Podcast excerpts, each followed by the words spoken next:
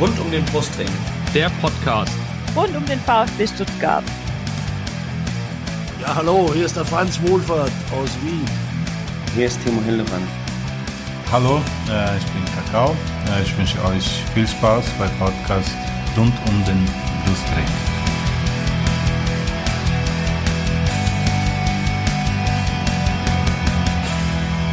Herzlich willkommen zum Podcast rund um den Brustring. Mein Name ist Yannick und dies ist Folge 164 unseres Podcastes. Thema natürlich, es ist vollbracht, der erste Saisonsieg für den VfB Stuttgart gegen den VfL Bochum am vergangenen zehnten Spieltag.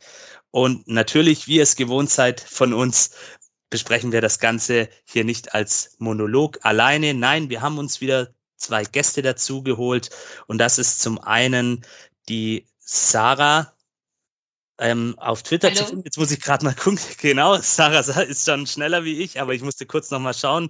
Ähm, der Twitter-Handle von ihr ist K Kolumna, ah, eine kleine Anspielung, 2904. Und ja, genau. herzlich willkommen, Sarah. Du hast dich ja gerade schon gemeldet aus dem Hintergrund für die Einladung. Ja, sehr, sehr gerne, liebe Sarah. Wir freuen uns auch, dass du heute hier bist. Und natürlich haben wir auch wieder einen ähm, VfB-Fan mit am Start. Jemanden, der den Brustring ganz tief im Herzen trägt, nämlich den Marius, zu finden auf Twitter unter Meisenmann Servus Marius, hi. Hi, grüß dich. Grüß euch. Schön, dass ich dabei sein kann. Sehr gerne. Vielen Dank, dass du heute die Zeit gefunden hast für uns. Ja, und bevor wir dann jetzt gleich mal starten mit den aktuellen Themen rund um den VfB, ähm, ja, Sarah, fang doch an und erzähl unseren Hörern und Hörerinnen da draußen mal ein bisschen was über dich.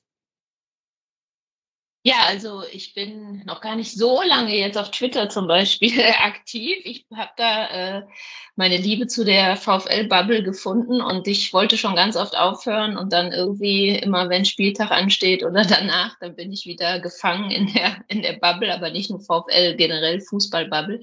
Ähm, ich bin seit 1992 VfL-Fan. Das war die erste Saison, hat mein Onkel mich mit ins Stadion geschleppt und damals waren wir noch die Unabsteigbaren. Ich weiß nicht, wie alt ihr seid, aber damals. Ja, man äh, kennt es. Also man der VfL steigt nicht ab. Man genau.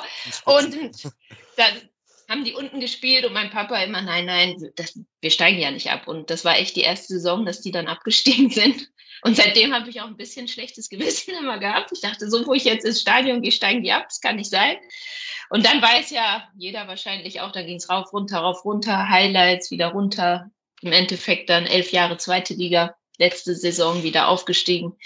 Ja, also ich habe schon alles erlebt, auf jeden Fall beim VfL, auch im Stadion alles erlebt, von Stehplatz über Sitzplatz, tatsächlich auch mal, deswegen die kleine Anspielung von der Pressetribüne einige Jahre lang, äh, so Anfang der 2000er, dann aber den Job wieder gewechselt und mittlerweile im Familienblog zu finden mit meinem Sohn.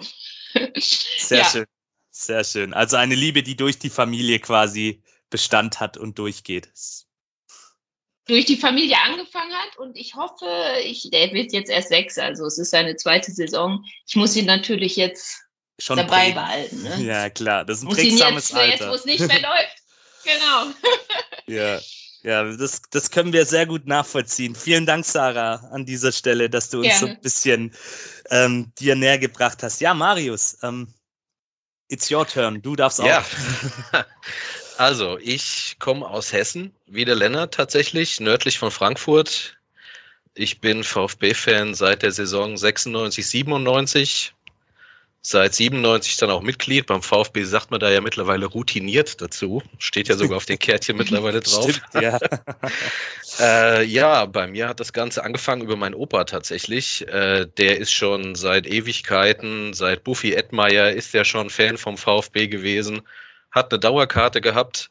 Und ja, gerade zu der Zeit, 96, 97, da war man so zehn, äh, hat er die Chance genutzt, weil er gemerkt hat, ich bin noch unentschlossen und hat mich dann halt regelmäßig mitgenommen ins Stadion, hat natürlich eine gute Zeit erwischt mit äh, dem magischen Dreieck Bobic, Elber, Balakow.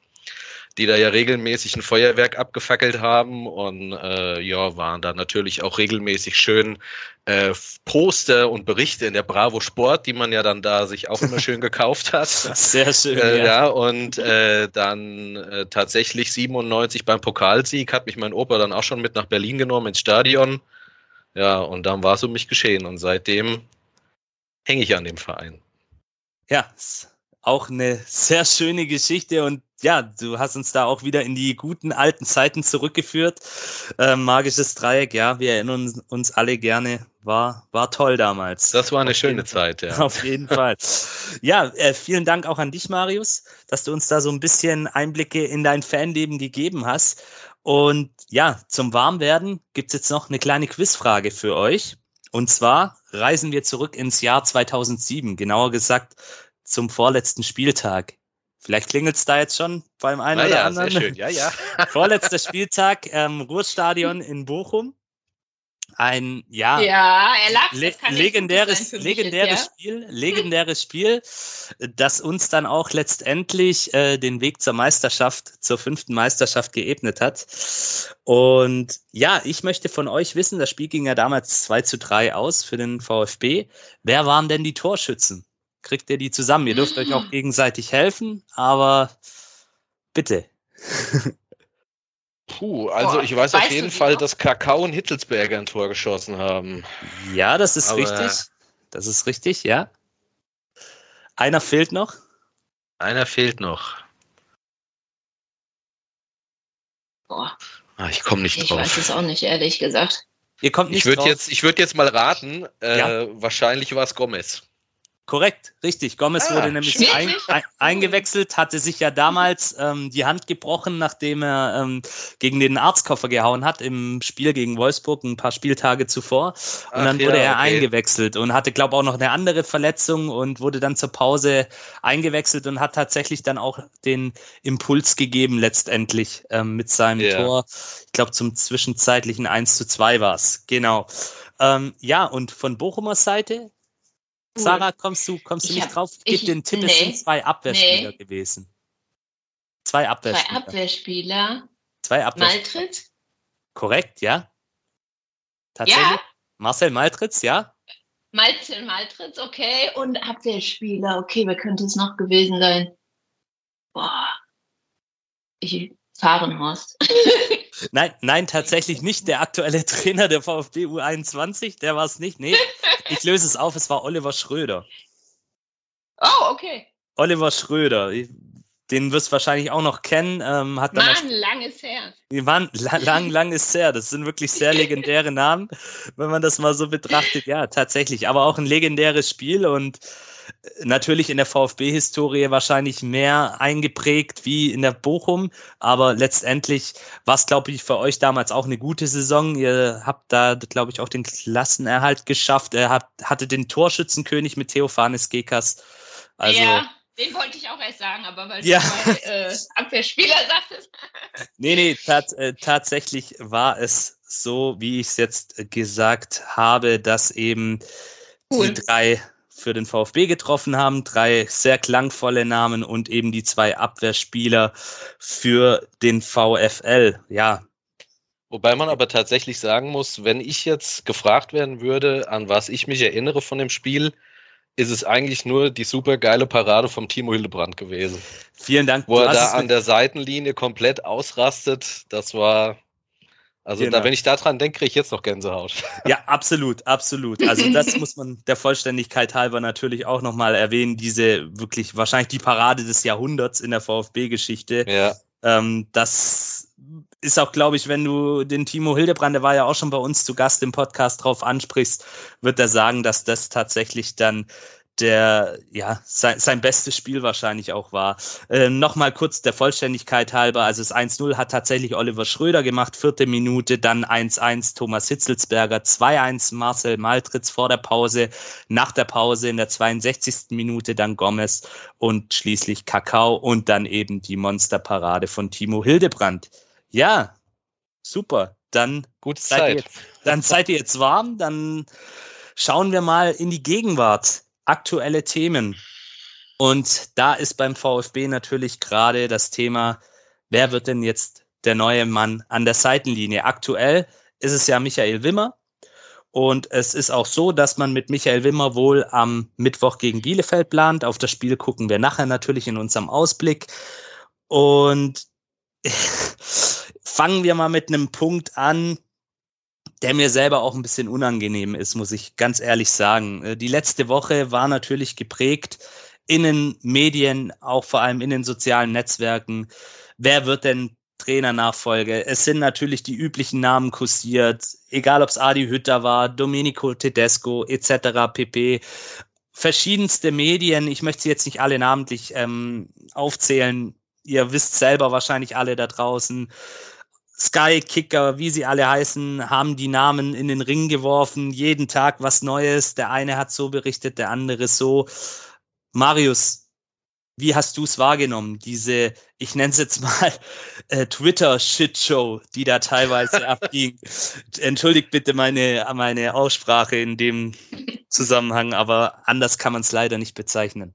Nee, wirklich nicht. Also ich muss sagen, es war wirklich maximal belastend. Also, wenn man da wirklich gesehen hat, wie sich die Fans auch untereinander wirklich an die Gurgel gegangen sind mhm.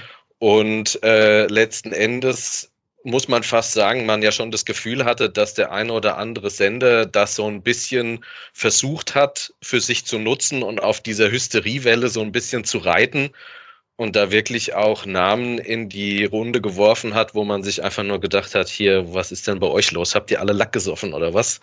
Ja, also, wie du auch schon gesagt hast, hier mit Gistol und solchen, solchen äh, Spezialisten, mm, mm. da ist einem ja Himmelangst geworden. Ja? Also, wenn man jetzt sieht, wer tatsächlich so stand jetzt in die engere Auswahl gekommen ist, muss man echt sagen, also da bin ich eigentlich von beiden die jetzt im Raum stehen, wirklich positiv überrascht. Aber was ja. da im Vorfeld jetzt gelaufen ist, Junge, Junge, Junge, also da muss man schon echt äh, auch, wenn man, wenn ich jetzt überlege, ich bin seit 2012 auch bei Twitter jetzt aktiv, da kriegt man ja dann schon das ein oder andere mit, aber man hat wirklich das Gefühl, das ist schon eine Eskalationsstufe gewesen, das hat es in der Form noch nicht gegeben.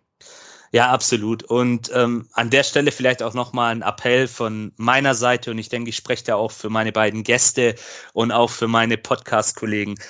Wenn ihr Sachen ins Internet schreibt, mir ist es auch so gegangen, dass ich teilweise dann auch auf diesen Zug aufgesprungen bin letzte Woche und vielleicht den einen oder anderen Namen kommentiert habe. Aber wenn ihr persönliche Beleidigungen reinschreibt etc., dann denkt immer dran, an der, auf der anderen Seite sind es auch nur Menschen, die dort arbeiten. Egal, ob ihr die Menschen sympathisch findet oder nicht. Es bringt nichts, sich da gegenseitig dann zu beleidigen. Am Ende des Tages, wir hängen alle an dem Verein. Alles schön und gut, wir wollen alle nur das Beste, aber am Ende des Tages sind wir alle auch nur Menschen und es ist letztendlich dann nur eine Nebensache. Und wenn ich dann teilweise lese, der Marius hat es gerade gesagt, wie sich Leute verbal an die Gurgel gehen, muss ich sagen, dann ist das nicht meine Art und Weise, wie ich es eigentlich mir vorstelle. Man kann einen streitbaren Diskurs führen, keine Frage. Es darf auch mal vielleicht ein bisschen knallen, aber niemals darf ein Keil irgendwo zwischen die Fans getrieben werden. Und das ist leider eben passiert, auch aufgrund der Tatsache, dass dann natürlich wieder auch das Verhältnis von Sven Mislintat, Alexander Werle Thema war. Da möchte ich jetzt gar nicht zu sehr drauf eingehen. Ihr habt es alle mitbekommen, wenn wir das jetzt genau auseinander sezieren, dann sitzen wir morgen früh wahrscheinlich noch da. Aber was man sagen kann, Alexander Werle sowie Sven Mislintat haben es vor dem Spiel beziehungsweise nach dem Spiel am Samstag dann auch nochmal ein Stück weit gerade gerückt. Auf der anderen Seite muss man natürlich sagen, das Verhältnis scheint jetzt nicht zu 100 Prozent super zu sein. Das ist, denke ich mal, was, was wir so stehen lassen können. Ob es wirklich so zerrüttet ist, wie manche Medien behaupten, wage ich aber in diesem Fall auch zu bezweifeln. Egal. Wir, oder möchte einer von euch noch was dazu sagen? Ja, vielleicht eine Sache noch. Ja. Also ich, äh, also nur vielleicht ein, zwei Sätze noch kurz zu diesem Thema, wer Le Mislint hat. Ja. Ähm, der Sven Mislintat ist natürlich jetzt auch gerade, was, was man in der Vergangenheit so auch, als er beim STR-Podcast eben war, äh, von mhm. ihm so gehört hat, ist er eigentlich immer jemand gewesen, der einfach auch gerade heraus war und äh, da auch klar seine Meinung genannt hat. Und letzten Endes muss man halt auch sagen, natürlich ist das für uns alles eine viel emotionalere Sache, als das vielleicht äh, jetzt für den VfB ist, beziehungsweise für, ähm, sage ich jetzt mal, den Herrn Misslintat und auch den Herrn Werle. Ähm, es ist letzten Endes auch deren Job und äh, da ist es normal, dass man ab und zu mal Differenzen hat. Ne? Und dann muss man halt einfach schauen, dass man die vernünftig aus der Welt schafft. Natürlich sind da so zwei, drei Störgeräusche zwischendurch immer gewesen, wo man natürlich als geschundene VfB-Fan-Seele direkt zusammenzuckt, wenn man das dann so mitbekommt. Ne? Aber letzten Endes muss ich persönlich sagen, das, was jetzt insgesamt da an Informationen im Nachgang dazu auch von den beiden kommuniziert wurde, hat mich da eigentlich ein Stück weit beruhigt. Ja, absolut. Also da muss man auch sagen, auch ein Alexander Werle fand ich, hat das sehr souverän kommuniziert, gar nicht mal. In letzter Zeit war ja seine Außendarstellung durchaus in manchen Punkten nicht immer ganz perfekt, um es mal vorsichtig auszudrücken. Aber ich fand in diesem Interview, ich glaube, es war bei Sky, ja, richtig, war bei Sky, ähm, da hat er das schon Marius, du hast es gesagt, eigentlich auch ein Stück weit versucht zu beruhigen. Und das ist, denke ich, in der Situation auch wichtig. Und du hast es ja vorhin kurz angeschnitten. Es sind nun zwei ernsthafte Kandidaten im Gespräch und die wollen wir uns an der Stelle vielleicht mal kurz etwas genauer angucken. Wir haben heute, liebe Hörerinnen und Hörer, Montagabend. Das heißt, wenn ihr den Podcast hört, kann es natürlich sein, dass sich da schon vielleicht was verändert hat. Vielleicht hat einer von beiden unterschrieben. Aber dennoch wollen wir sie uns mal beide kurz anschauen. Und wir wollen beginnen mit dem aktuellsten Kandidaten, also der, wo heute genannt wurde, wo heute enthüllt worden ist. Äh, und zwar ist das Alfred Schreuder. Ähm, Alfred Schreuder, ähm, ich hoffe, ich spreche seinen Namen jetzt richtig aus. Ähm, der wird dem einen oder anderen was sagen. Ähm, er war nämlich bei Hoffenheim zunächst einmal Co-Trainer unter Julian Nagelsmann sowie auch Hüb Stevens davor und dann später auch für kurze Zeit Cheftrainer ist der aktuelle Trainer von Ajax Amsterdam, die ähm, in der Liga auf Platz eins sind und in der Champions League, naja, wer die Champions League regelmäßig verfolgt, äh, da haben sie zweimal ordentlich auf die Mütze bekommen von Neapel. Deswegen ist er wohl auch nicht ganz unumstritten. Ähm, zu seiner Vita ist vielleicht noch zu sagen, er ist ähm, in diesem Jahr Meister 2022 mit dem FC Brügge geworden. Aktuell ist ja äh, FC Brügge so das Team der Stunde in Europa, haben ja eine überragende Vorrunde in der Champions League bisher hingelegt. Und da ist er wo ist er erst Anfang des Jahres gekommen, hat aber ein sens sensationelles Finish in der Playoff-Runde hingelegt und ist dann noch mit Brügge trotz drei Punkte Rückstand Meister geworden was man so über ihn liest, ist er wohl auch ein Verfechter des offensiven Spiels. Ähm, wer Ajax Amsterdam des Öfteren mal anschaut, der wird das bestimmt verstehen, was ich damit meine. Ähm, da ist er schon geprägt worden. Er war ja auch unter Erik Ten Haag bei Ajax Amsterdam in der Saison 18-19 Co-Trainer schon und hat da auch diese sehr erfolgreiche Phase, als Ajax bis ins Halbfinale in der Champions League durchgedrungen ist, auch mitgemacht. Also er hat schon einige Titel ähm, was heißt einige Titel mit dem FC Brügge und eben 18, 19 als Co-Trainer mit Ajax Amsterdam gesammelt, auch Pokalsieger geworden dort, hat also Stubel geholt. Also wirklich jemand, der schon was vorzuweisen hat letztendlich. Schauen wir uns mal den zweiten Kandidaten da im Vergleich so ein bisschen an. Jetzt kommt auch wieder das Namenshindernis, Jes Torup. Ich hoffe, ich habe es richtig ausgesprochen auch an dieser Stelle. Ein Däne, bis September diesen Jahres Trainer beim FC Kopenhagen, ebenfalls dieses Jahr Meister geworden. Also beide kommen mit einem Trophä vollen Trophäenschrank für dieses Jahr. Wenn oder wenn einer von beiden kommt, dann haben sie hat auf jeden Fall ähm, haben wir auf jeden Fall einen Trainer, der weiß, wie es ist, was zu gewinnen. Und davor war er Trainer in Belgien, in Genk und in Gent. Das Besondere war, in Genk war er tatsächlich nur zwei Monate und ist dann zum FC Kopenhagen gewechselt. Ähm, ein Punkt, wo ich finde, den man auf jeden Fall erwähnen sollte. Und er war auch schon in der dänischen U21-Nationalmannschaft der Trainer, ähm, ist dort dann auch ähm, bei der U21 EM 2016 war es bis ins Halbfinale vorgedrungen. Ja, Marius, Jetzt haben wir mal die zwei Trainer gegeneinander gestellt. Ähm, ja. Jes, Torup war ja wohl schon gestern ähm, zugegen in Stuttgart. Äh, bei Herrn Schreuder habe ich vorhin extra noch geguckt, ähm, habe ich jetzt nichts gefunden, wie da aktuell der Stand ist, außer dass er eben auch vom VfB angesprochen worden ist. Wenn ja. du die beiden Namen jetzt so siehst, was denkst du, beziehungsweise wo geht deine Tendenz hin? Man muss dazu sagen, ähm, vielleicht noch der Vollständigkeit halber, Alfred Schreuder, ähm, aktuell natürlich bei Ajax unter Vertrag bis 2024. Ich hatte es vorhin kurz eingangs erwähnt, er ist nicht unumstritten, obwohl die eigentlich in der Liga sehr gut dastehen, haben jetzt auch am Wochenende 1 zu 7 gewonnen. Aber in der Champions League, da, das ist wohl halt der Knackpunkt, hat jetzt auch eine ganz witzige Wutrede in Anführungsstrichen gehalten. Ähm, wer dem Niederländischen ein bisschen mächtig ist, kann die sich ja mal anschauen auf YouTube. Da hat er ein bisschen Dampf abgelassen. Aber ja, wer sagt dir mehr zu, Schreuder oder Torup? Ja, also ich bin da eigentlich so ein, so ein bisschen unentschlossen, muss ich sagen, weil äh, auf der einen Seite äh, natürlich, sag ich mal, für den Herrn Schreuder so ein bisschen spricht, dass er jetzt äh, ein bisschen internationaler auch unterwegs gewesen ist. Ich meine, Hoffenheim Co-Trainer, richtiger Trainer auch bei Hoffenheim gewesen.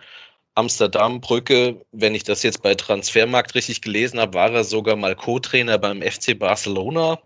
Oh, korrekt, du hast es gesagt, unter Koman. Ja. Ähm, das war, muss man allerdings dazu sagen, nicht seine erfolgreichste Dekade, aber nee. tatsächlich, ja, war er. Also, schon ich sag mal, ähm, da so ein bisschen internationalen Glamour so ein bisschen zum VfB zu holen, ist ja vielleicht jetzt nicht unbedingt das Schlechteste. Der kann vielleicht auch mit dem einen oder anderen ein bisschen besser umgehen oder die ein bisschen anders angehen. Äh, wenn ich das richtig gesehen habe, das hat, glaube ich, Phil Meisel jetzt hier auch äh, bei Twitter geschrieben, ist es tatsächlich sogar so gewesen. Er nannte es, wenn ich es hier gerade richtig sehe, Kandidat 2 pitcht heute. Also anscheinend ist der tatsächlich äh, dann auch beim VfB vorstellig geworden. Also es ist wohl jetzt nicht so, oh, äh, dass okay. man da wohl nur angefragt hat. Also zumindest verstehe ich das so. Äh, dass hab er letztendlich. Ich, ich habe den Tweet vorhin auch gesehen. Ich, ich habe ihn jetzt extra nicht reingenommen, weil ich es eben nicht verstanden habe, wie er es jetzt meint. Ob er es jetzt wirklich so meint, dass er schon vorstellig ist. Weil wenn man die Konstellation sieht, ähm, Danny Galm zum Beispiel, der andere äh, Stuttgarter Sportjournalist von der Weiblinger Zeitung, ist der Meinung, ähm, hat auch einen sehr coolen Bericht geschrieben dazu, dass Schreuder eher schwierig wird, eben aufgrund dieser Vertragskonstellation bis 2024 und man weiß eben nicht genau, wie geht's da weiter, da müsste man eine Ablöse zahlen etc. Aber ja, wir lassen uns mal überraschen. ja, ja, und vor allen Dingen, ähm, ich äh, hatte das jetzt hier auch mal so ein bisschen verfolgt, wenn ich das richtig gesehen habe. Äh, hier der Max, der auch bei äh, Twitter ist, Godzilla heißt er ja, ähm, ist er ja so ein bisschen in den englischsprachigen Foren auch unterwegs und mhm. hat da mal ein paar Informationen zusammengetragen, äh, wo man jetzt nicht unbedingt so das Gefühl haben sollte, dass wir da einen Bombentrainer kriegen. Irgendwie hat man das Gefühl, äh, dass bei den Ajax-Fans da schon die Schubkarre geölt wird, dass man froh ist, dass man, dass man den so schnell wie möglich los wird. Ne? Ja. Also deswegen er, er ist schwer zu sagen. Ne? Also das, was man so lesen kann, natürlich in deutschen Medien wird eher selten über den niederländischen Fußball berichtet, ja. obwohl ja Ajax ein sehr großer Club in Europa ist, muss man ja auch sagen. Aber er ist tatsächlich nicht unumstritten.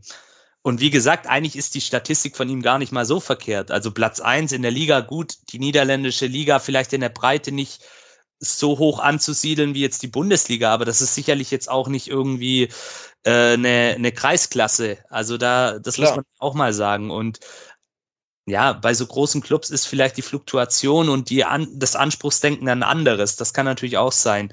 Ja, Aber, ist richtig. Ja. Also ja, vor allen Dingen, äh, ja. ja. Sag Marius, du darfst aussprechen. Ähm, also vor allen Dingen, ich habe auch einen ganz, ganz witzigen Tweet auch in dem Zusammenhang noch gelesen, den ich eigentlich so komplett unterschreiben würde. Äh, das war im Zusammenhang mit dem Vertikalpass, hat das einer geschrieben äh, wenn der Schreuder es schaffen würde, dass wir nächstes Jahr 1 zu 6 gegen Napoli in der Champions League verlieren, würde ich ihn nehmen. Sehe ich eigentlich genauso. ja, ich, ja, kann ich verstehen. Ab, absolut, absolut. Also, ja, das ist wirklich, wie gesagt, wir haben jetzt Montagabend. ähm, wir sind mal sehr gespannt. Äh, Phil Meisel hat sich ja in den letzten Tagen und auch sonst, äh, liebe Grüße an ihn, falls er zuhört, war ja auch schon bei uns zu Gast hier häufiger. Ist ja auf jeden Fall eine Quelle, der man trauen kann und ich bin mal sehr gespannt. Also wir beobachten das auf jeden Fall und wie gesagt, es kann natürlich sein, dass wir dann nicht mehr ganz so up to date sind, aber wir warten mal ab, wie es sich entwickelt und ja, Yes Torup ähm, ist natürlich schwer einzuschätzen für uns, schwer zu greifen, weil wir ja ich glaube, keiner von uns hat ihn gekannt im Vorfeld. Nee, nee ich auch nicht. Das ist nee. wirklich ähm, der, der, der ganz, ganz geheime Tipp, obwohl er ja eigentlich auch ein gestandener Trainer ist. Also beim FC Kopenhagen mit denen Meister geworden. Das ist jetzt auch kein kleiner Club. Aber wie gesagt, wir schauen es uns mal an und sind gespannt, ob es dann am Ende tatsächlich einer der beiden wird aber wir können, denke ich mal, mit hoher Wahrscheinlichkeit davon ausgehen, dass es sich zwischen diesen beiden Herren letztendlich entscheidet. Ja, und bevor wir jetzt gleich. Ich muss gerade, wenn ja. ich, ach sorry, ich Sarah, bin so reingeredet, aber ich habe euch so fasziniert zugehört und ja auch ein bisschen äh, eure Situation verfolgt und irgendwie erinnert mich das doch an unsere eigene noch nicht vor allzu langer Zeit. Also beliebter Trainer wird entlassen, mit dem man den Klassenerhalt geschafft hat und komische mhm. äh, ja, Außendarstellung der Verantwortlichen im Verein und das ist alles so ein bisschen wie beim ja. VfL vor ein paar Wochen. ja. Und dann wird auch ein Trainer geholt. Bei uns waren ja auch Namen sogar wie Gramozis und, und so weiter. Mhm. Ähm, Wer kommt dann da? Und dann wurde es auch einer von denen, muss ich auch zugeben, vorher noch nicht groß gehört hatte und auch halt keiner von diesen Namen, die immer wieder genannt werden. Ne? Und bei euch scheint es ja jetzt genauso zu sein, was ich allerdings auch ganz sympathisch finde. Absolut, absolut. Definitiv. Und ähm, man kann ja auch sagen, ähm, da hat äh, Herr Werle das ja auch schon so ein bisschen anklingen lassen, dass es eben Kandidaten gibt, die im engeren Kreis sind. Und das sind jetzt wohl eben genau diese zwei Herren. Wir schauen mal, wie es sich weiterentwickelt. Wir sind sehr gespannt. Ja. Die, die Sarah kann es uns nachempfinden. Ja. Und bevor wir jetzt gleich ähm, alle gemeinsam in das Spiel einsteigen, gibt's noch einen kleinen Werbeblock und zwar, wer möchte, der kann uns auf Patreon oder per PayPal finanziell unterstützen. Äh, bei Patreon läuft das so ab, dass es eine monatliche Unterstützung, ähnlich wie ein Abo-Modell. Es gibt dann natürlich auch ein Starterpaket für Neueinsteiger und die Höhe der Belohnung in Anführungsstrichen wird dann eben je nach Unterstützung entsprechend angepasst. Und wer dann beispielsweise auf dem Timo Hildebrand Level uns unterstützt, fünf Dollar pro Monat, der wird in jeder Folge genannt. Und an dieser Stelle vielen Dank an den Mark. Zwei Dollar. Das, mit zwei Dollar im Monat unterstützen uns unter anderem die Ute, der Daniel, der Vertikalpass und der lässt 1893. Liebe Grüße auch an dich und vielen Dank für das nette Feedback an dieser Stelle, Daniel und Patrick. Ich habe jetzt mal einfach alle vorgelesen. Das ist, denke ich, dann auch ganz okay für alle. Und ja, PayPal wisst ihr selber, da seid ihr flexibel, da könnt ihr wie, wann und so oft ihr wollt uns ein bisschen unterstützen und wir setzen das Ganze dann an, um eben diesen Podcast am Laufen zu halten, technisches Equipment etc. pp. Und ja, wenn dann irgendwas ähm, sein sollte, dann können wir das entsprechend auch einsetzen. Und ja, es muss, müssen nicht, ihr habt es gerade gesehen, die ganz großen Beträge sein. Jeder kleine Betrag hilft uns letztendlich. Und wir freuen uns da auch über Neuzugänge in diesem Bereich. Und wenn ihr dazu noch euch einlesen wollt, auf unserer Homepage unter der Rubrik Support steht das alles nochmal zusammengefasst dann. Ja, aber jetzt wollen wir keine Zeit verlieren. Wir gehen rein in den Samstag, in den zehnten Spieltag und schauen uns zunächst einmal die Aufstellung des VfB Stuttgart an. Und da war es so, dass äh, Don Axel Sagadou Hiroki Ito in der Dreierkette ersetzt hat.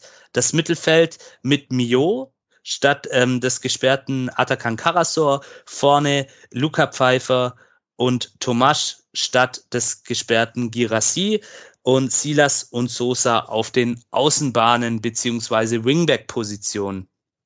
Ja, Marius, wenn du es dir nochmal anguckst, diese Aufstellung vom Samstag, was war dein erster Gedanke? Warst du damit einverstanden? War es für dich ähm, schlüssig und nachvollziehbar, dass ähm, Michael Wimmer dieses Personal gewählt hat? Also ich muss sagen, was mir gut gefallen hat, war, dass man tatsächlich dem Milo mal eine Chance gegeben hat, von Anfang mhm. an zu spielen. Und vor allen Dingen auch, dass der Pfeiffer mal von Anfang an ran durfte. Ähm, hatte ja natürlich im Spiel dann ein paar gute Szenen, hat sich leider nicht belohnt, was ein bisschen schade war. Aber so im Großen und Ganzen muss ich sagen, war das im, äh, in Anbetracht der personellen Situation eigentlich eine super Aufstellung. Mir hat's gut gefallen. Ja, also mir ging es genauso. Ähm, es war für mich auch sehr spannend, ähm, dass, dass er letztendlich dann auch Enzo Mio eingesetzt hat, ihm mal wirklich auch die Chance gegeben hat. Und wir werden es ja dann auch nachher nochmal ähm, besprechen. Er hat ja seine Sache dann auch richtig gut gemacht. Ähm, auf der Bochumer Seite unter anderem ähm, Simon Zoller vorne im Sturm, der ja dann auch das Tor gemacht hat. Und ansonsten aus deiner Sicht, ähm, Sarah, war da eigentlich auch nichts Besonderes. Also aus Bochumer Sicht, ihr hattet auch eine erwartbare Aufstellung zu bieten. Ja, total eigentlich. Also es war eigentlich fast die gleiche Elf wie gegen Frankfurt. Das mhm. ist der einzige Sieg bis jetzt in der Saison. Äh, nur Osterhage ist rausgegangen im defensiven Mittelfeld und Stöger dann wieder rein. Der hatte Corona äh, im mhm. Spiel gegen Frankfurt. Ähm, ja, jetzt im Nachhinein, ich glaube vorher auch sagen natürlich viele, oh, hätten wir mal die genau gleiche Aufstellung genommen. Das war doch irgendwie stabiler da hinten und so. Hinterher ist man natürlich immer schlauer, aber äh, grundsätzlich hat es mich erstmal gar nicht überrascht. Nee. Gut, ja, und du hast es gerade angesprochen, die Bochumer natürlich mit dem 3-0-Sieg im Rücken. Und dann dachte ich mir schon vorm Ampfiff, oh, die werden sehr selbstbewusst auftreten, aber dann die dritte Minute. Habe ich auch das, gedacht. Das, das 1-0 durch Silas. Und wie ist es passiert? Ähm, nach Pass von Luca Pfeiffer ist er auf rechts durch, lässt zwei Gegenspieler unwiderstehlich, muss man an der Stelle einfach betonen, ähm, stehen und wird dann von Soares gefault ähm, mm. und verwandelt dann ganz locker den Elfmeter. Beziehungsweise, ja, er hat dann im Nachgang gesagt, ohne die Fans wäre es nicht gegangen, aber er hat das wirklich ganz souverän gemacht. Und zunächst einmal möchten wir in der Szene die Sarah mal mit reinholen. Was war da mit euren Abwehrspielern ja. los? Das war ja ein Abwehrverhalten eher nicht so gut. Nimm uns mal mit. Nicht so gut. Sicht. nicht so gut, wie wir es auch schon des Öfteren äh, leider gesehen haben diese Saison. Also äh, ich muss, ich muss ganz ehrlich sagen, schon direkt in der ersten Minute äh, fand ich, gab es ja auch schon eine Chance für euch. Da wurde Gamboa der Fuß so völlig, äh, mhm. der Fuß sage ich schon, der Ball vom Fuß genommen, auch so ein bisschen unkonzentriert. Da gab es einen Schuss ans Außennetz. Da habe ich schon gedacht, oh, so richtig wach sind wir aber nicht, ne? Erste Minute. Und ich wollte es gerade noch sagen, weil noch nicht alle äh, geguckt hatten, sind dann teilweise reingekommen. Ich wollte gerade sagen, also so, wir sind noch nicht richtig wach. Ja, da war schon die Szene, von der du gerade gesprochen hattest. ähm, wirklich dann nach zwei Minuten.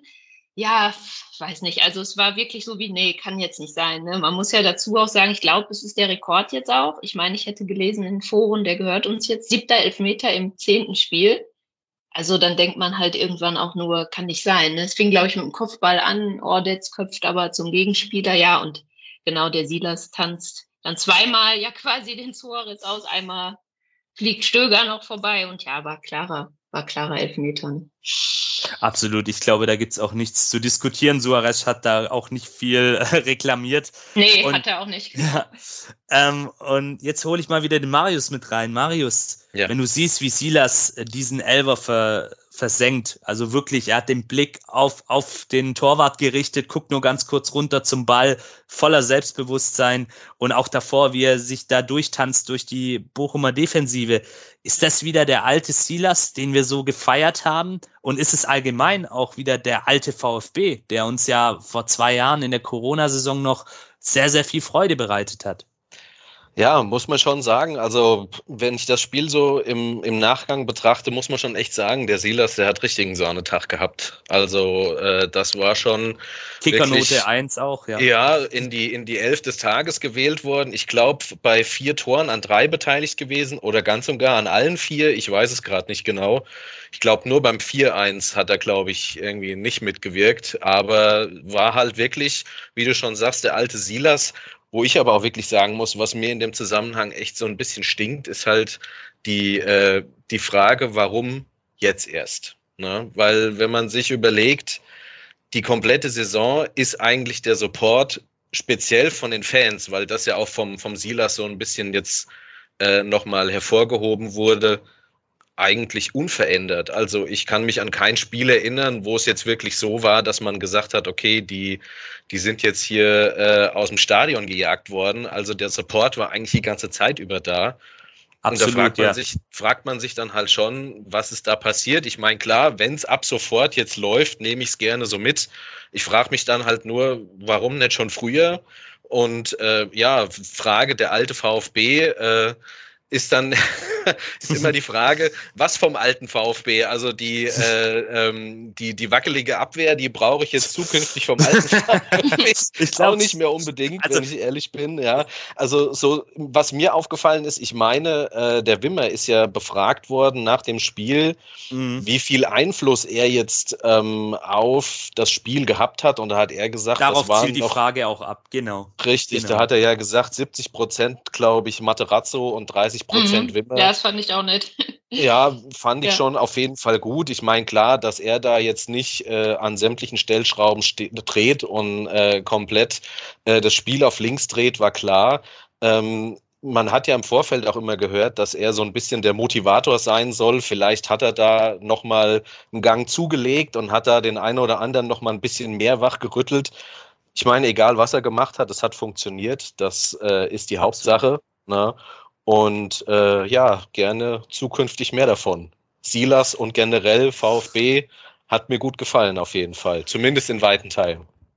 Ja, da kann ich dir nur beipflichten und ich muss tatsächlich Silas ein bisschen Abbitte leisten. Ich habe ihn in der letzten Folge auf die Bank äh, mir gewünscht, weil ich einfach gesagt habe, er ist nicht in Form.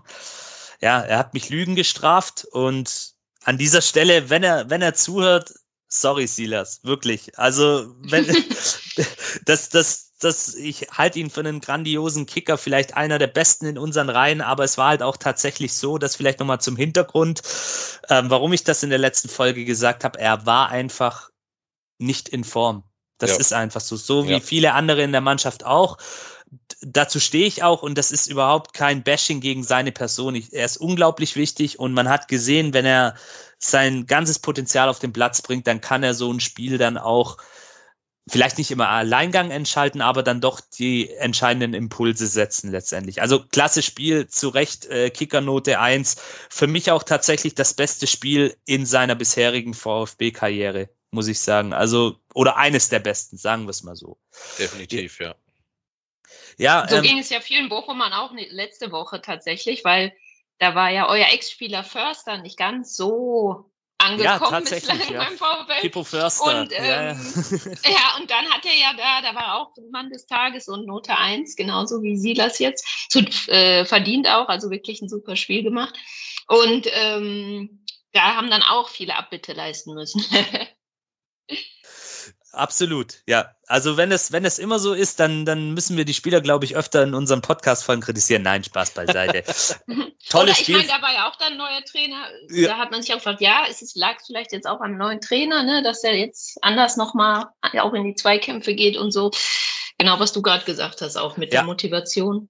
Also auf jeden Fall muss man sagen, da hat Michael Wimmer, also wirklich die richtigen Stellschrauben, besonders bei Silas, scheinbar gedreht. Und ja, tolles Spiel von ihm, mehr gibt's nicht zu sagen. Wunderbar. So lieben wir ihn letztendlich.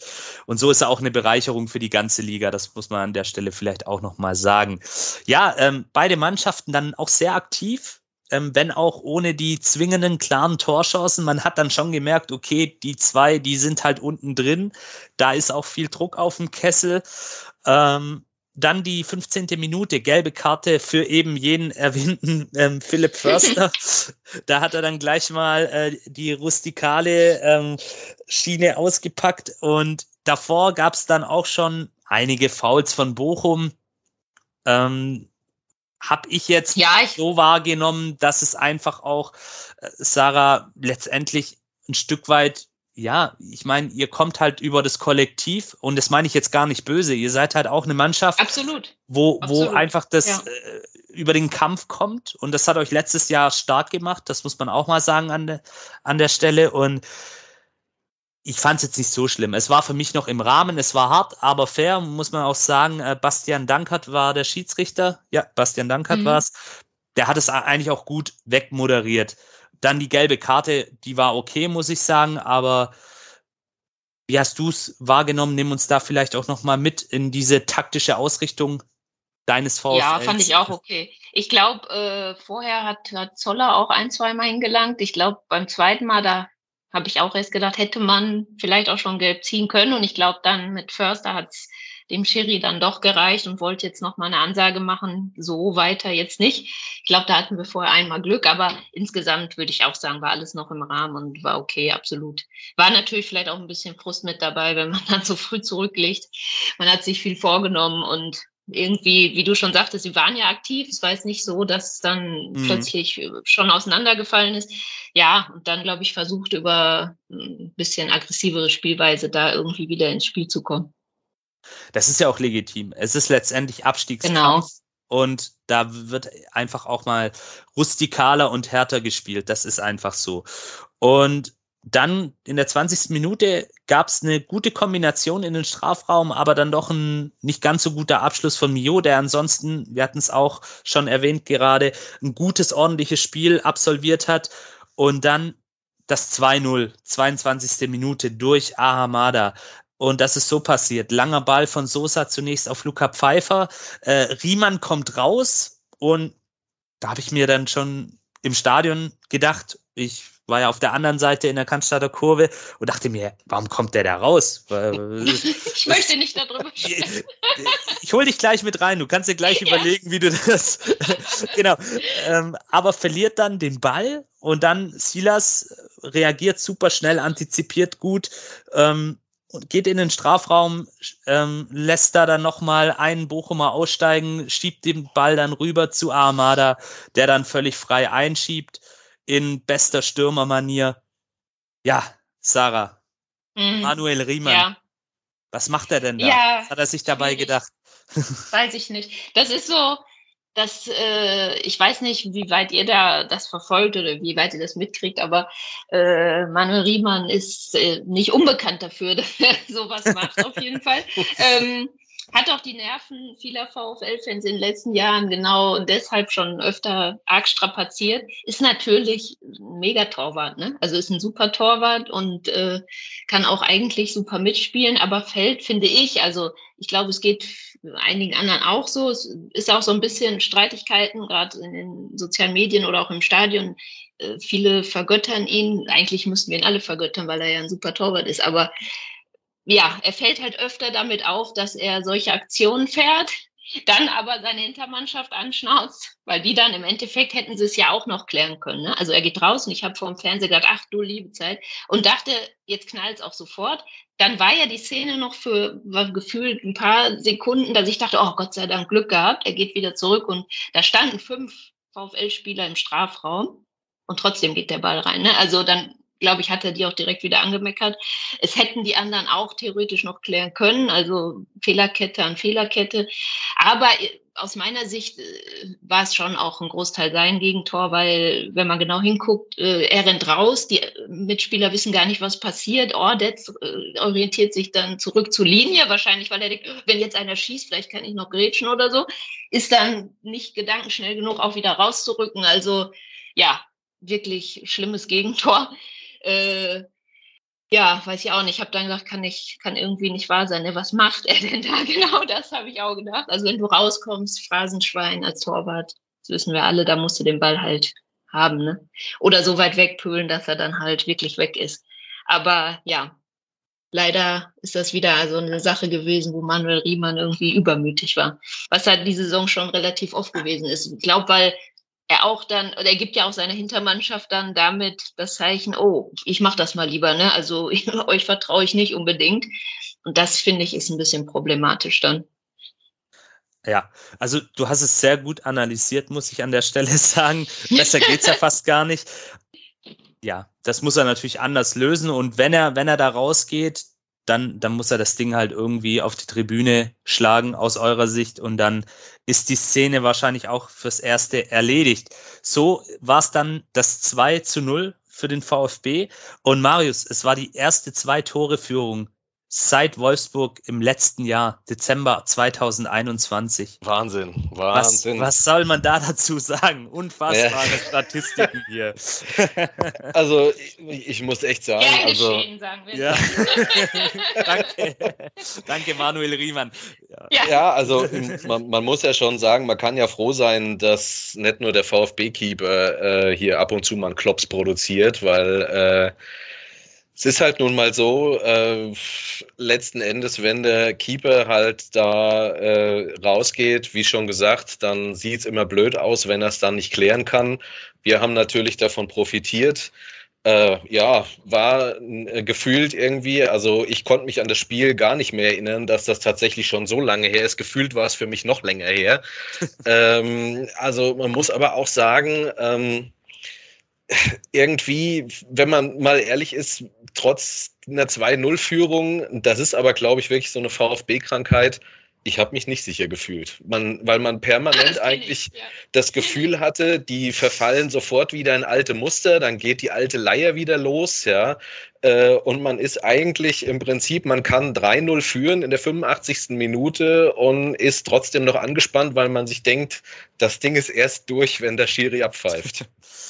ja. ja. das kann jeder VfL-Fan auch nachvollziehen. Also, da heißt es, na, na, na, 3-0, wart mal ab und so in der zweiten ja. Halbzeit. Ja. ja. wir sind da einfach alle drei, wie wir da heute Abend zusammen sind, äh, gebrannte Kinder letztendlich. Und du, ja. du hast es ja jetzt auch schon den weiteren Spielverlauf ähm, ein Stück weit vorweggenommen. Tatsächlich war es dann so, Bochum wurde danach gefühlt wieder stärker, äh, der VfB passiver, das alte Leid. Ähm, Stöger dann in der 27. Minute mit einem Fernschuss und dann 29. Minute natürlich Simon Zoller. Und auch das wollen wir uns mal angucken mit dem 2 zu 1 dann. Äh, Bochum schaltet nach einem eigenen Einwurf schneller. Das ist mir übrigens auch schon oft aufgefallen, dass der VfB bei gegnerischen Einwürfen irgendwie manchmal die, komplett die Konzentration verliert. Also es ist nicht das erste Gegentor, was so fällt. Ähm, kombiniert sich dann ganz schön in den Strafraum. Und dann kommen wir auch zu unserem Torwart. Florian Müller lenkt Stögers Flanke mit dem Fuß an Zollers Bein und der Ball geht mhm. ins Tor. Äh, ja, zunächst einmal Marius, Florian Müller in dieser Szene. Auch bei uns ist die Torwartfrage nicht, du siehst, Sarah, auch bei uns ist der Torwart immer mal wieder Thema. Was sagst du da ich dazu? Weiß. Ja, ja, also am Anfang der Saison, muss ich wirklich sagen, war ich absolut begeistert von Müller, weil der hat da Dinge rausgeholt und Paraden abgelegt, wo ich wirklich gedacht habe, was haben die denn mit dem gemacht? Ja, also das war schon beeindruckend und äh, ja, und dann kommt da so ein Ding, äh, das letzten Endes eigentlich nur in einem Tor resultiert, weil Müller den Ball verlängert. Ich habe mir das in der Zeitlupe auch nochmal angeguckt der wäre wahrscheinlich an dem Ball vorbeigesegelt. Ja, und äh, dann äh, entscheidet sich Müller halt dazu, da so einen so einen komischen Kung-Fu-Kick da auf dem Boden äh, zu ja, praktizieren. wollte grätschen, ja. Ja, irgendwie. Und das Ding äh, führt dann halt dazu, dass äh, es bei uns wieder klingelt, wobei man aber halt auch sagen muss, um da vielleicht noch mal ganz kurz den Bogen zum Anfang zu schlagen, du hast es ja auch gesagt, wie da dann wieder auf Müller eingetroschen wird, ja, wo ich mir einfach nur denke, ich, Leute, mhm. ihr habt alle mhm. nichts gelernt, ja. Ich meine, wir hatten schon oft genug die Situation, wo man einfach sagt, die Torhüter sind halt einfach am langen Ende die Dummen, wenn das Ding dann drin ist. Ne? Und ähm, klar muss man sagen, äh, Müller ist am langen Ende derjenige, der äh, mit seinem Fehler das Tor produziert. Aber man muss halt auch ganz klar sagen, so weit darf es eigentlich gar nicht erst kommen. Das ist vorher schon grottig verteidigt einfach. Und äh, ja. klar, dann muss man halt sich überlegen, ganz klar, er ist da im Fünfer, das ist sein Gebiet, ja, und da muss er zur Not dann auch einfach mal äh, ein bisschen mutig sein und dann halt auch mal entgegenhechten. Aber das sah halt irgendwie äh, ziemlich dappig aus. Ja. ja dappig ist, glaube ich, das richtige schwäbische Wort dafür. ähm, ja, es war maximal unglücklich auch wieder in dieser Situation. Und wie du schon richtig sagst, wir wollen jetzt hier auch nicht die große Torhüter-Diskussion vom Zaun brechen. Man darf, seine Meinung, man darf seine Meinung über ihn haben. Er ist sicherlich in, nicht der sicherste Keeper in einigen Szenen, aber auch beispielsweise beim Spiel in München hat er uns den Punkt gerettet und das zum einen in der Rückrunde der letzten Saison, so dass wir überhaupt erst die Chance hatten, am letzten Spieltag den Klassenerhalt zu schaffen und auch jetzt in, im Spiel vor ein paar Wochen in München beim 2-2.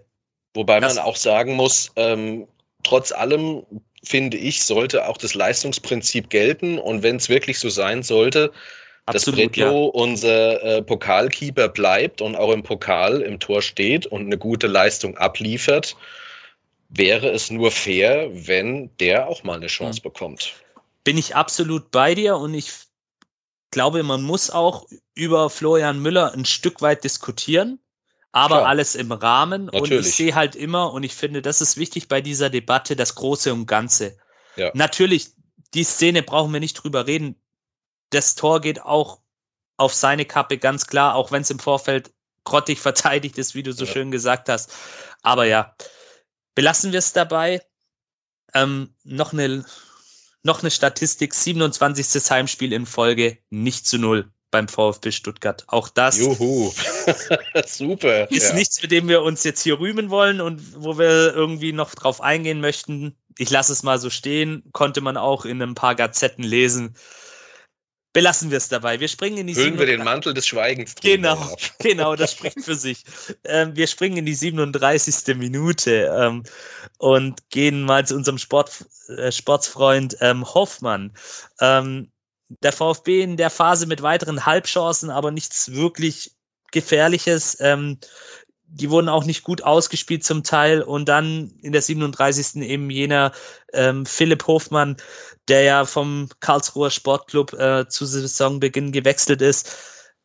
Sarah, aus mhm. deiner Sicht, warum konnte Bochum den Schwung dieses Anschlusstreffers und auch diese Unsicherheiten, die sich dadurch beim VfB ja auch entwickelt haben, nicht mitnehmen, mhm. beziehungsweise dieses Momentum dann auch ein Stück weit für sich nutzen? Ja, gute Frage. Also ich hatte auch den Eindruck, dass nach dem Tor es erstmal so ein bisschen, ja, so, es kam so rüber zumindest, als hätte die Mannschaft eher so, komm jetzt mal ruhig, ne, ruhig, jetzt steht es wieder 1-2, jetzt wollen wir erstmal gucken, Ball ein bisschen halten. Ich glaube, Ballbesitz war immer noch ganz äh, okay. Aber ähm, auffällig war auch, dass, dass ihr, fand ich, schon dann ein bisschen wieder auch rausgekommen seid. Also ihr war tatsächlich, fand ich auch ziemlich passiv, ziemlich weit hinten gestanden. Mhm. Ähm, und dann aber ja auch wieder ein bisschen weiter rausgerückt seid. Ich weiß nicht, also ich fand auch, dass der VfL dann erst nach ähm, der Halbzeit äh, wieder richtig gut, äh, was heißt richtig gut, ne? Es hätte noch besser sein können, aber schon aktiver nach vorne gespielt hat und so. Fand ich auch vor der Pause äh, hätte mehr kommen können. Ja, da war ja auch noch irgendwie so ein Freistoß direkt, da habe ich schon gesagt, nein, jetzt fällt das 3-1, wir sind ja direkt am Strafraumeck und so. Ja. Ja, ähm, ja, also ich fand auch, da hätte man mehr machen müssen noch vor der Pause. Ja. Vielleicht war das auch tatsächlich dann aus Bochums Sicht einer der Knackpunkte, dass man es eben nicht geschafft hat, diese Unsicherheiten, die der VfB mhm. ja an den Tag gelegt hat, letztendlich auch auszunutzen. Das ja. war dann, denke ich, auch unser Vorteil in dem Fall. Aber ja, man hat auf jeden Fall auch wieder in dieser Phase gesehen, warum beide Mannschaften leider Gottes so weit hinten in der Tabelle stehen.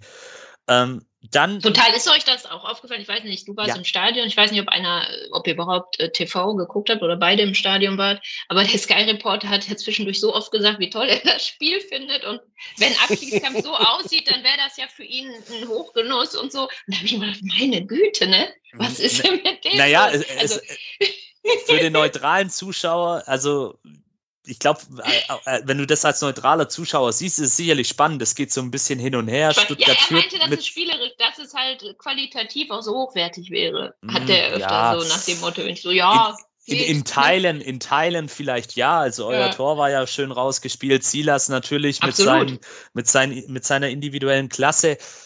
Aber ja, ich weiß. Ich fand nicht. nämlich auch, was du sagtest, das war genau schon so bei Schalke Bochum und jetzt auch, da habe ich zwischendurch war spannend ohne Ende, also beide Spiele, aber bis, bis dann die Entscheidung war.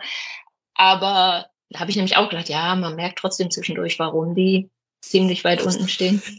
Es waren ja dann ja. auch viele Fehlpässe. Man hat, äh, dann haben ja. sie beide so ein bisschen im Mittelfeld behagt. Das war dann auch so eine Phase von fünf Minuten, wo ich mir gedacht habe, okay, naja, ist jetzt kein Leckerbissen, aber wenn das, ich glaube, Kai Dittmann war ja der, der Kommentator bei Ja, Sky, genau, wenn ich stimmt, richtig ja. weiß. Ähm, der hat ja dann auch nachher ähm, unseren Spieler Perea für Kulibali gehalten, irgendwie. Wollte ich gerade sagen, ja. Also Stimmt. ich glaube, der war eh irgendwie auf einem anderen Planeten unterwegs an dem Tag. Ich, ich weiß es nicht. Also ich fand es jetzt spielerisch, habe ich schon Besseres gesehen. Sagen wir es mal so. Ja, genau. So können wir es auch stehen lassen. Es war ähm, Abstiegskampf äh, garniert mit ein paar Toren. So würde ich es mal unterm Strich zusammenfassen. Aber wir. Ja, kann man vielleicht auch nicht erwarten. Genau. Genau. Genau. Richtig. Ja. Und zur Pause dann ähm, bei Bochum ein Wechsel.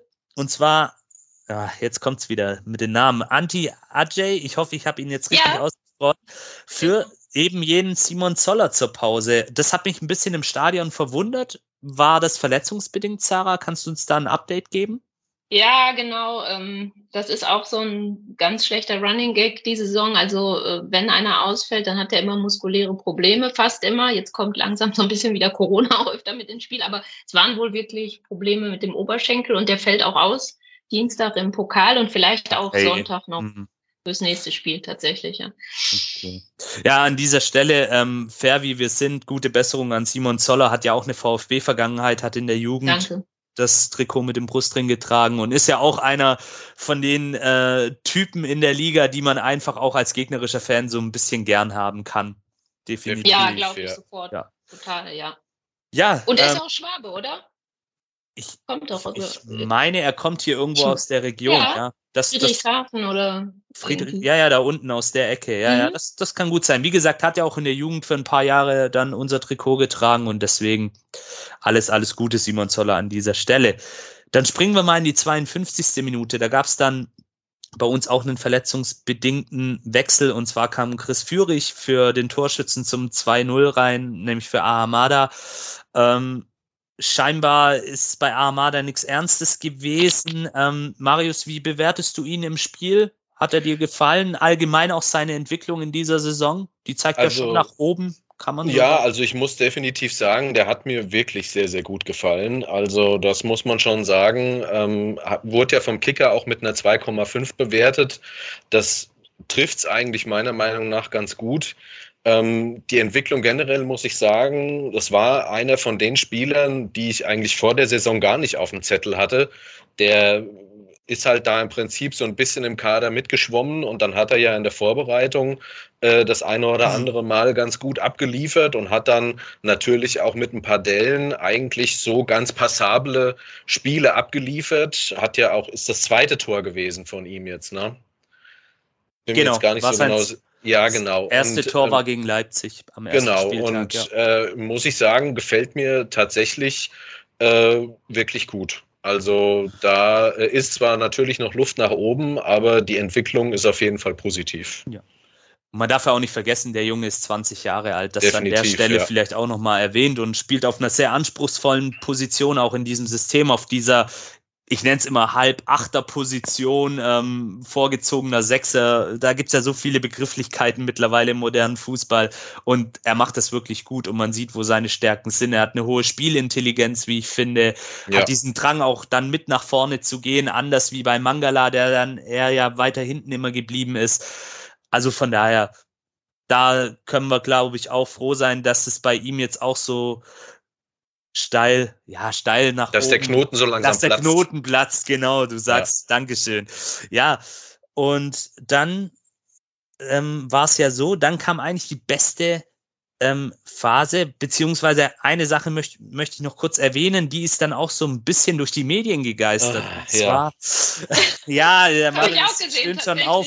Ich, ich habe mir jetzt auch gerade kurzzeitig überlegt, ob ich es weglassen soll, aber wir müssen es, glaube ich, Auf keinen Fall. Sven Hintert, wie wir ihn kennen, natürlich voll dabei auf der Bank. Bevor dann Chris Führig ähm, eingewechselt wurde, macht er ihm nochmal Mut. Äh, man sieht es dann auf den Fernsehbildern, nimmt ihn halt, wie wie es bei Sven typisch ist, der pflegt ja wirklich zu jedem Spieler ein sehr inniges Verhältnis, habe ich den Eindruck. Äh, Redet auf ihn ein, spricht ihm Mut zu, wie das halt so ist. Ähm, und ein gewisser Markus Babbel, wir kennen ihn alle, am nächsten Mhm. Tag fand dann diese Szene eben sehr kritikwürdig, nennen wir es mal so. Er meinte nämlich, wenn das bei ihm, das Sven Mislintat gemacht hätte, wenn er Trainer gewesen wäre, dann hätte er ihm aber schon was erzählt. Äh, zunächst einmal, Marius, Sarah, wie seht ihr? Ich, ich habe tatsächlich sogar gehört, ähm, es möchte jetzt kein Coach zu euch kommen, weil euer Sportdirektor ja coacht. So ungefähr so, wurde es da, ja. glaube ich, diskutiert. Trainerschein oder? hat er In auf dieser jeden Sendung. Fall, also von Ja, daher, das Sendung. würde auch gehen. ja, ach ja, die ganzen Experten oder Ex-Spieler, die sich dann Ja. zu Wort melden, das ist immer fragwürdig.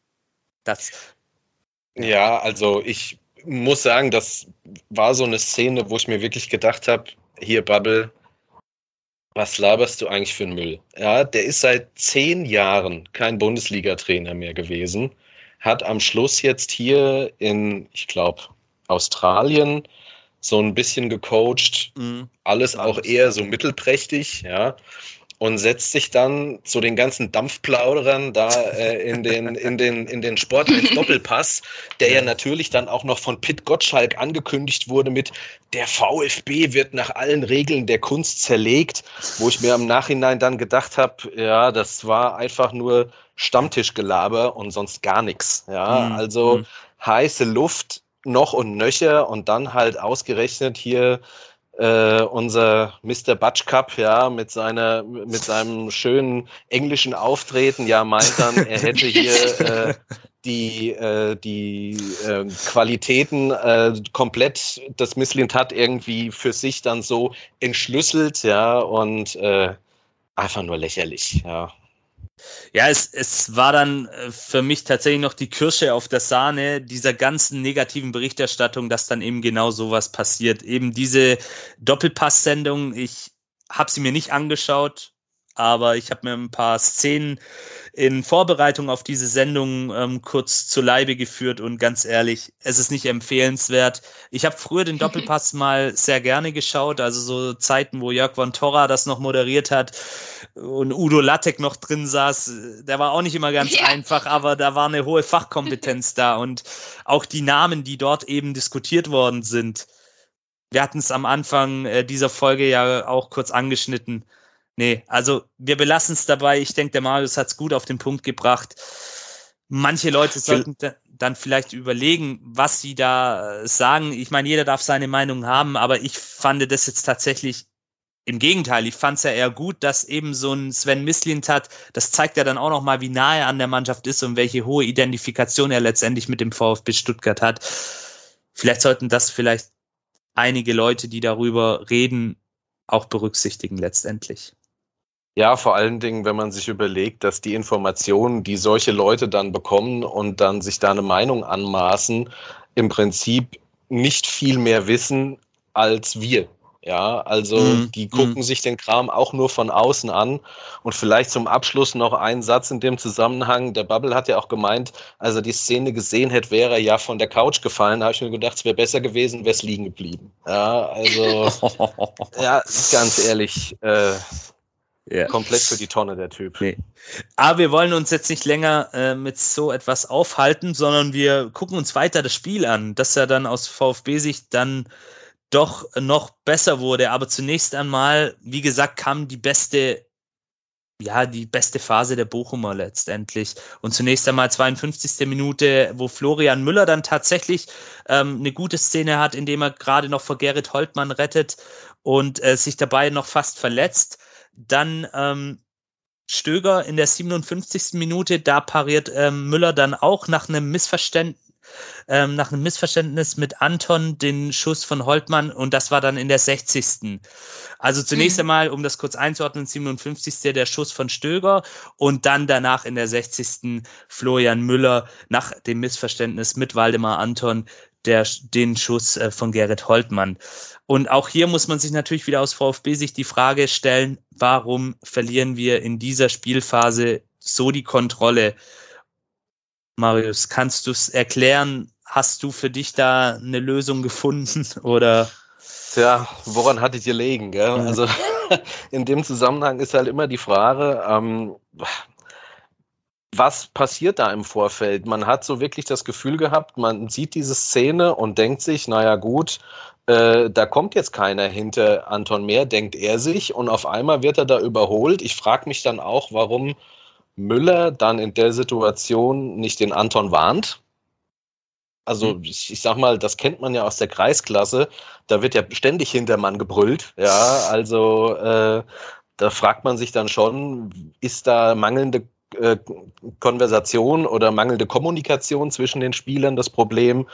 Also irgendwie ist das wirklich symptomatisch, dass man sich letzten Endes da mit so einer saudämlichen Aktion beinahe das 2-2 dann noch ins, ins Nest legt. Ja, also irgendwie muss man ganz ehrlich sagen, Müller hat es natürlich dann gut geklärt, ist aber halt die Frage, muss man es überhaupt so weit kommen lassen? Aber das ist halt dann wieder genau der Punkt. Ne? Wer ist da verantwortlich? Gefühlt äh, denkt jeder, nimm du ihn, ich habe ihn sicher, ja, um vielleicht auch mal zwei Euro ins Phrasenschwein mhm. symbolisch zu schmeißen, ja. Aber irgendwie weiß ich nicht, ob man da letzten Endes vorher über die Zuordnung nicht gesprochen hat, keine Ahnung. Ja, also ich sehe es ähnlich wie du. Eigentlich muss da schon eine Kommunikation letztendlich stattfinden, weil dann glaube ich, genau wie du es gerade auch äh, gesagt hast, dass die Szene nicht ganz so scharf wird. Ähm, Sarah, aus Bochumer ja. Sicht, das war ja wirklich die beste Phase in eurem Spiel. Der zweite Absolut. Knackpunkt, dass ihr die nicht nutzen konntet, weil ich glaube ja. tatsächlich, wenn ihr da in dieser Phase das 2-2 macht, und dann auch eure Gästefans, die im Übrigen sehr gut supportet haben, muss man an der Stelle mal erwähnen. Haben echt ja. richtig gut Dampf gemacht im Gästeblock. Das stimmt, die ganze Saison äh, muss man eigentlich dann, sagen, dann, die Fans wirklich Wahnsinn. Ja. Dann kippt das Momentum vielleicht auch letztendlich. Also da in der Phase, da die Leute, die um mich rumstanden, haben da wirklich schon die, die Befürchtung, schon gedacht, jetzt klingelt's, ne? jetzt ja. klingelt's gleich, ja. Ja, ja. Total. Also Hofmann hatte auch noch eine Chance kurz danach, kurz vor dem mhm. 3-1 dann tatsächlich ein Schuss. War nicht ganz so gefährlich wie von mhm. Holtmann, aber ja, es war ja fast wie ein Elber. Ne? Ich meine, hat er super gemacht, rennt da durch und er macht es einfach nicht. Ne? Es waren dann vier wirklich gute Chancen, auch die Stöger-Chance, die du gesagt hast, war super vorgearbeitet, nämlich von äh, Antwi Ajay, als er nochmal danach gegangen ist und ja, dann kommt wieder eine Phrase, wer nicht trifft, kassiert dann halt. Ne? Also das ist, ist Perfekte Überleitung. Wunderbar. Bitter, bitter. Ja.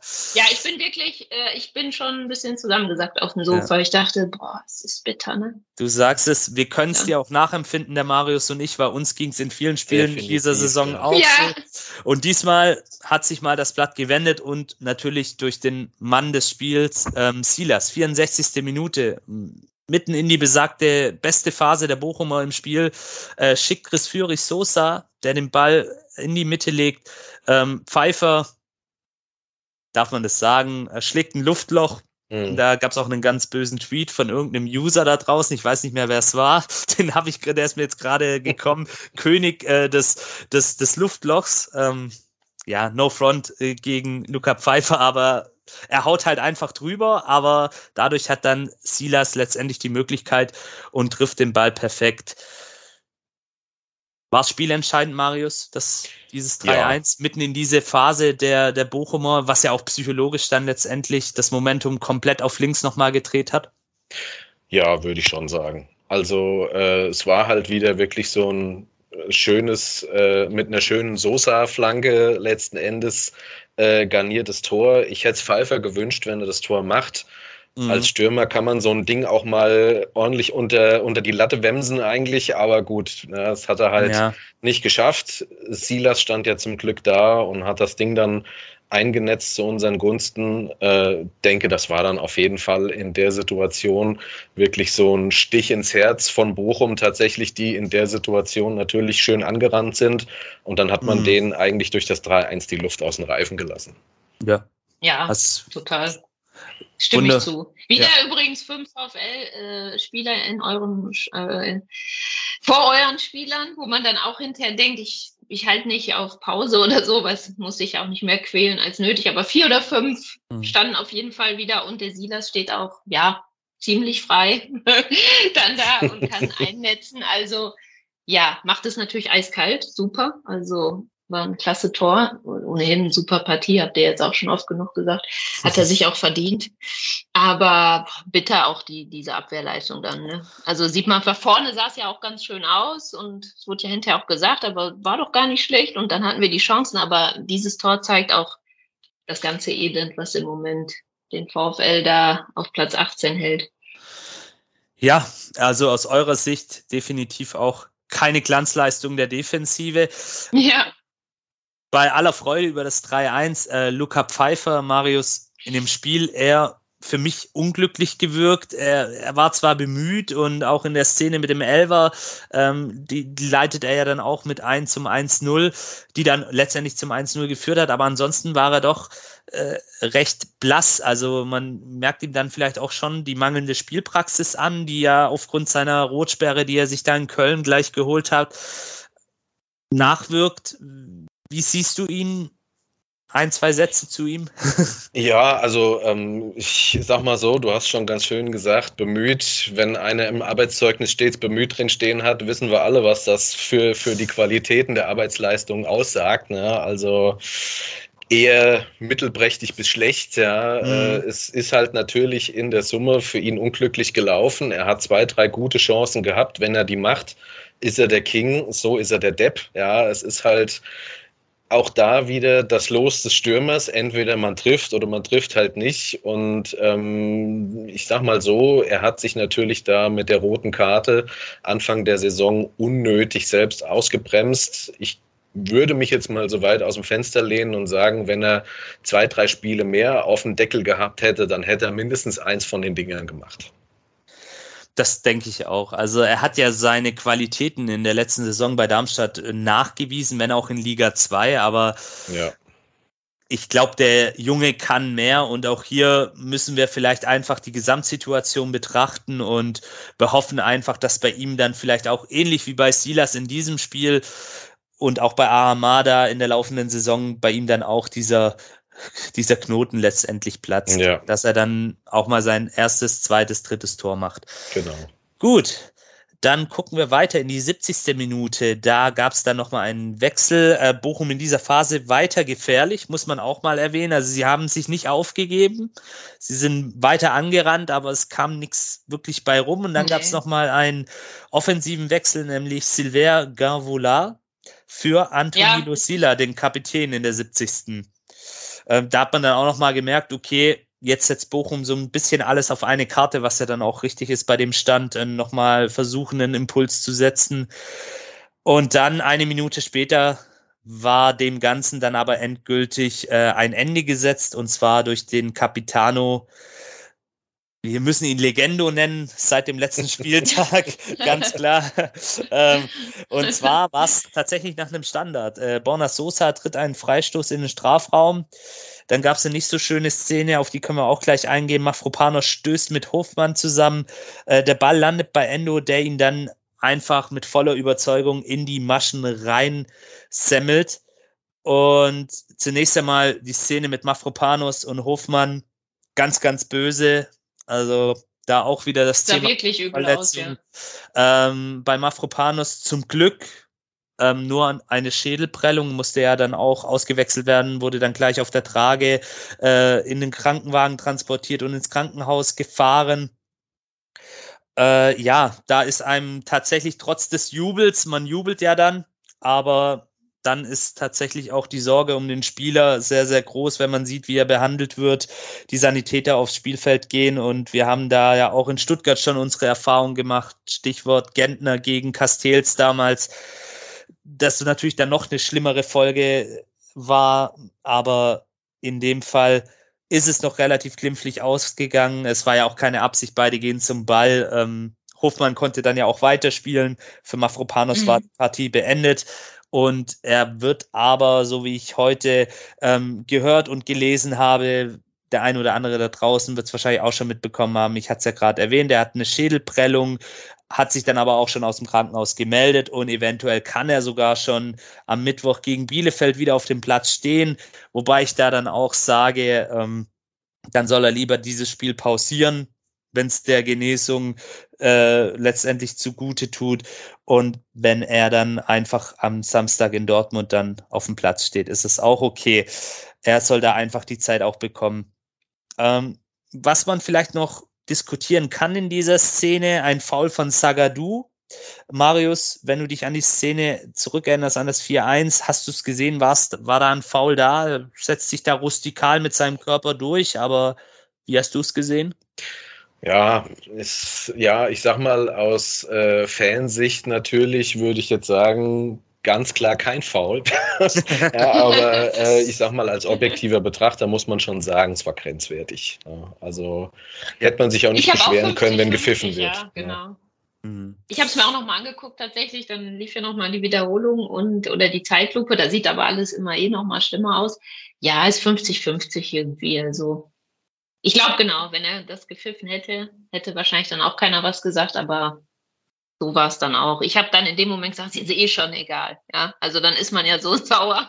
ich sag, komm, gib es doch. Dann wurde es nicht umgeschaltet bei Sky. Das dauerte ewig lang. Ich glaube, bei euch im Stadion stand es schon im Hintergrund auf der Anzeigetafel. Und ich sage jetzt, los, schalt doch endlich um. Aber ich glaube, es ist okay gewesen. War keine krasse Fehlentscheidung. Ja, sehe ich ähnlich. Also auch die Linie, die da Bastian Dankert geführt hatte äh, im Spiel oder die er da auch aufgesetzt hat, da war die Bewertung der Szene entsprechend, also 50-50. Wir hätten uns aber, wie gesagt, auch im Falle eines Abpfiffs wahrscheinlich nicht beschweren können. Ja, ähm, dann ging es weiter. Ähm, Ito kam dann eben für Mafropanos rein, außerdem Perea alias Kulibali für Tomasz und Natal für Mio. Ähm, Mio war wohl auch angeschlagen. Wir hatten es aber gesagt, auch eine super Leistung gezeigt. Mafropanos mit einer Beule, ja, und eben dieser Schädelprellung. Auch an der Stelle alles, alles Gute, Dinos. Und hoffentlich auf bist du dann Fall, bald ja. wieder auf dem Platz bei uns. Wir brauchen dich, du bist wichtig. Und Perea, ja, wir hatten es ja gerade vorher auch kurz angeschnitten, wird von Kai Dittmann, deswegen gerade auch der Alias-Name von mir hinzugefügt, für Kulibali gehalten. Ähm, ja, liebe Grüße an Kai Dittmann, kann mal passieren, aber vielleicht sollte man sich da dann auch entsprechend als Kommentator drauf vorbereiten. Ich habe das Spiel nicht im Fernsehen angeguckt in der Live-Übertragung, aber wenn das dann wohl zehn Minuten lang der Fall ist, hätte ihm ja vielleicht auch jemand aus der Regie das irgendwie einflüstern können oder suggerieren ja, können. Äh, du, das ist, das ist ähm, nicht der Kulibali, sondern eben der Perea. Haben beide eine ähnliche Frisur, aber naja, kann man vielleicht in dem Fall mehr erwarten von einem Kommentator. Aber auf jeden Fall noch eine ganz unterhaltsame Anekdote an dieser Stelle. Ähm, 78. Minute dann Patrick Osterhage für Gerrit Holtmann. Hatte das dann noch Auswirkungen, Sarah, aus deiner Sicht auf das nee. Spiel von Bochum? Ich glaube, da war sowieso alles gelaufen. Nee, hm. denke nicht. Ja, so, so haben wir es dann tatsächlich auch gesehen. Ähm, Bochum hat sich, wie gesagt, nicht aufgegeben. Also engagiert das nee, Ich glaube, es gab auch noch mal einen, ja. einen Pfostentreffer, oder? Ich glaube, als es schon 4-1 stand, gab es, glaube ich, auch noch mal einen Ich glaube, äh, ja, es oder gab ganz noch so, Schluss oder so. Genau, ähm, wir, wir gehen da gleich chronologisch vor. Also, wie gesagt, die Bochumer weiterhin engagiert. Der VfB hat es dann aber auch tatsächlich sehr souverän gemacht. Äh, haben wir in der äh, Saison jetzt auch noch nicht so häufig gesehen, dass der VfB das dann wirklich abgezockt zum stellenweise runterspielt. Dann in der 84. Minute noch ein defensiver Wechsel, Pascal Stenzel für Luca Pfeiffer über den hatten wir gerade eben gesprochen. Dann in der 87. Minute Silas ans Lattenkreuz nochmal. Ein wunderschöner Abschluss, will ihn da so ein bisschen schlänzen. Das ganze Stadion schreit, Spiel ab, Spiel ab, aber er hat anderes im Sinn und probiert es einfach. Ja, da hat man einfach auch diese unbändige Spielfreude bei ihm gemerkt, was ihn dann auch letztendlich so sympathisch macht, über die Grenzen von Stuttgart hinaus, wo viele auch sagen, hey, das ist einfach ein richtig, richtig geiler Kicker. Ähm, bei euch im Ruhrpott sagt man Pöhler dazu. Der, der Junge weiß ja. einfach, wie es geht und Hoffentlich kann er dieses Leistungsniveau halten. In der 90. Minute, um das Ganze jetzt noch abzurunden, äh, Jordan Osei Tutu für Ho Hofmann und Vasilos Lam Lampropoulos, Lampropoulos, genau, für Philipp Förster. Ähm, Sarah, für dich äh, noch eher eine Schadensbegrenzung oder warum diese defensiven Wechsel? Was mm, glaubst du? Hat's, ja, ja man Trainer muss sagen, dass, dass genau Lampropoulos äh, Abwehrspieler, aber äh, Osse Tutus eigentlich, ja, der ist eigentlich schon eher der hat auch mal bei uns tatsächlich, als wir die ganzen Ausfälle hatten, von Anfang an einmal hinten gespielt. Aber normalerweise soll der schon auch ein schneller Außen sein, der eigentlich offensiv äh, agieren soll.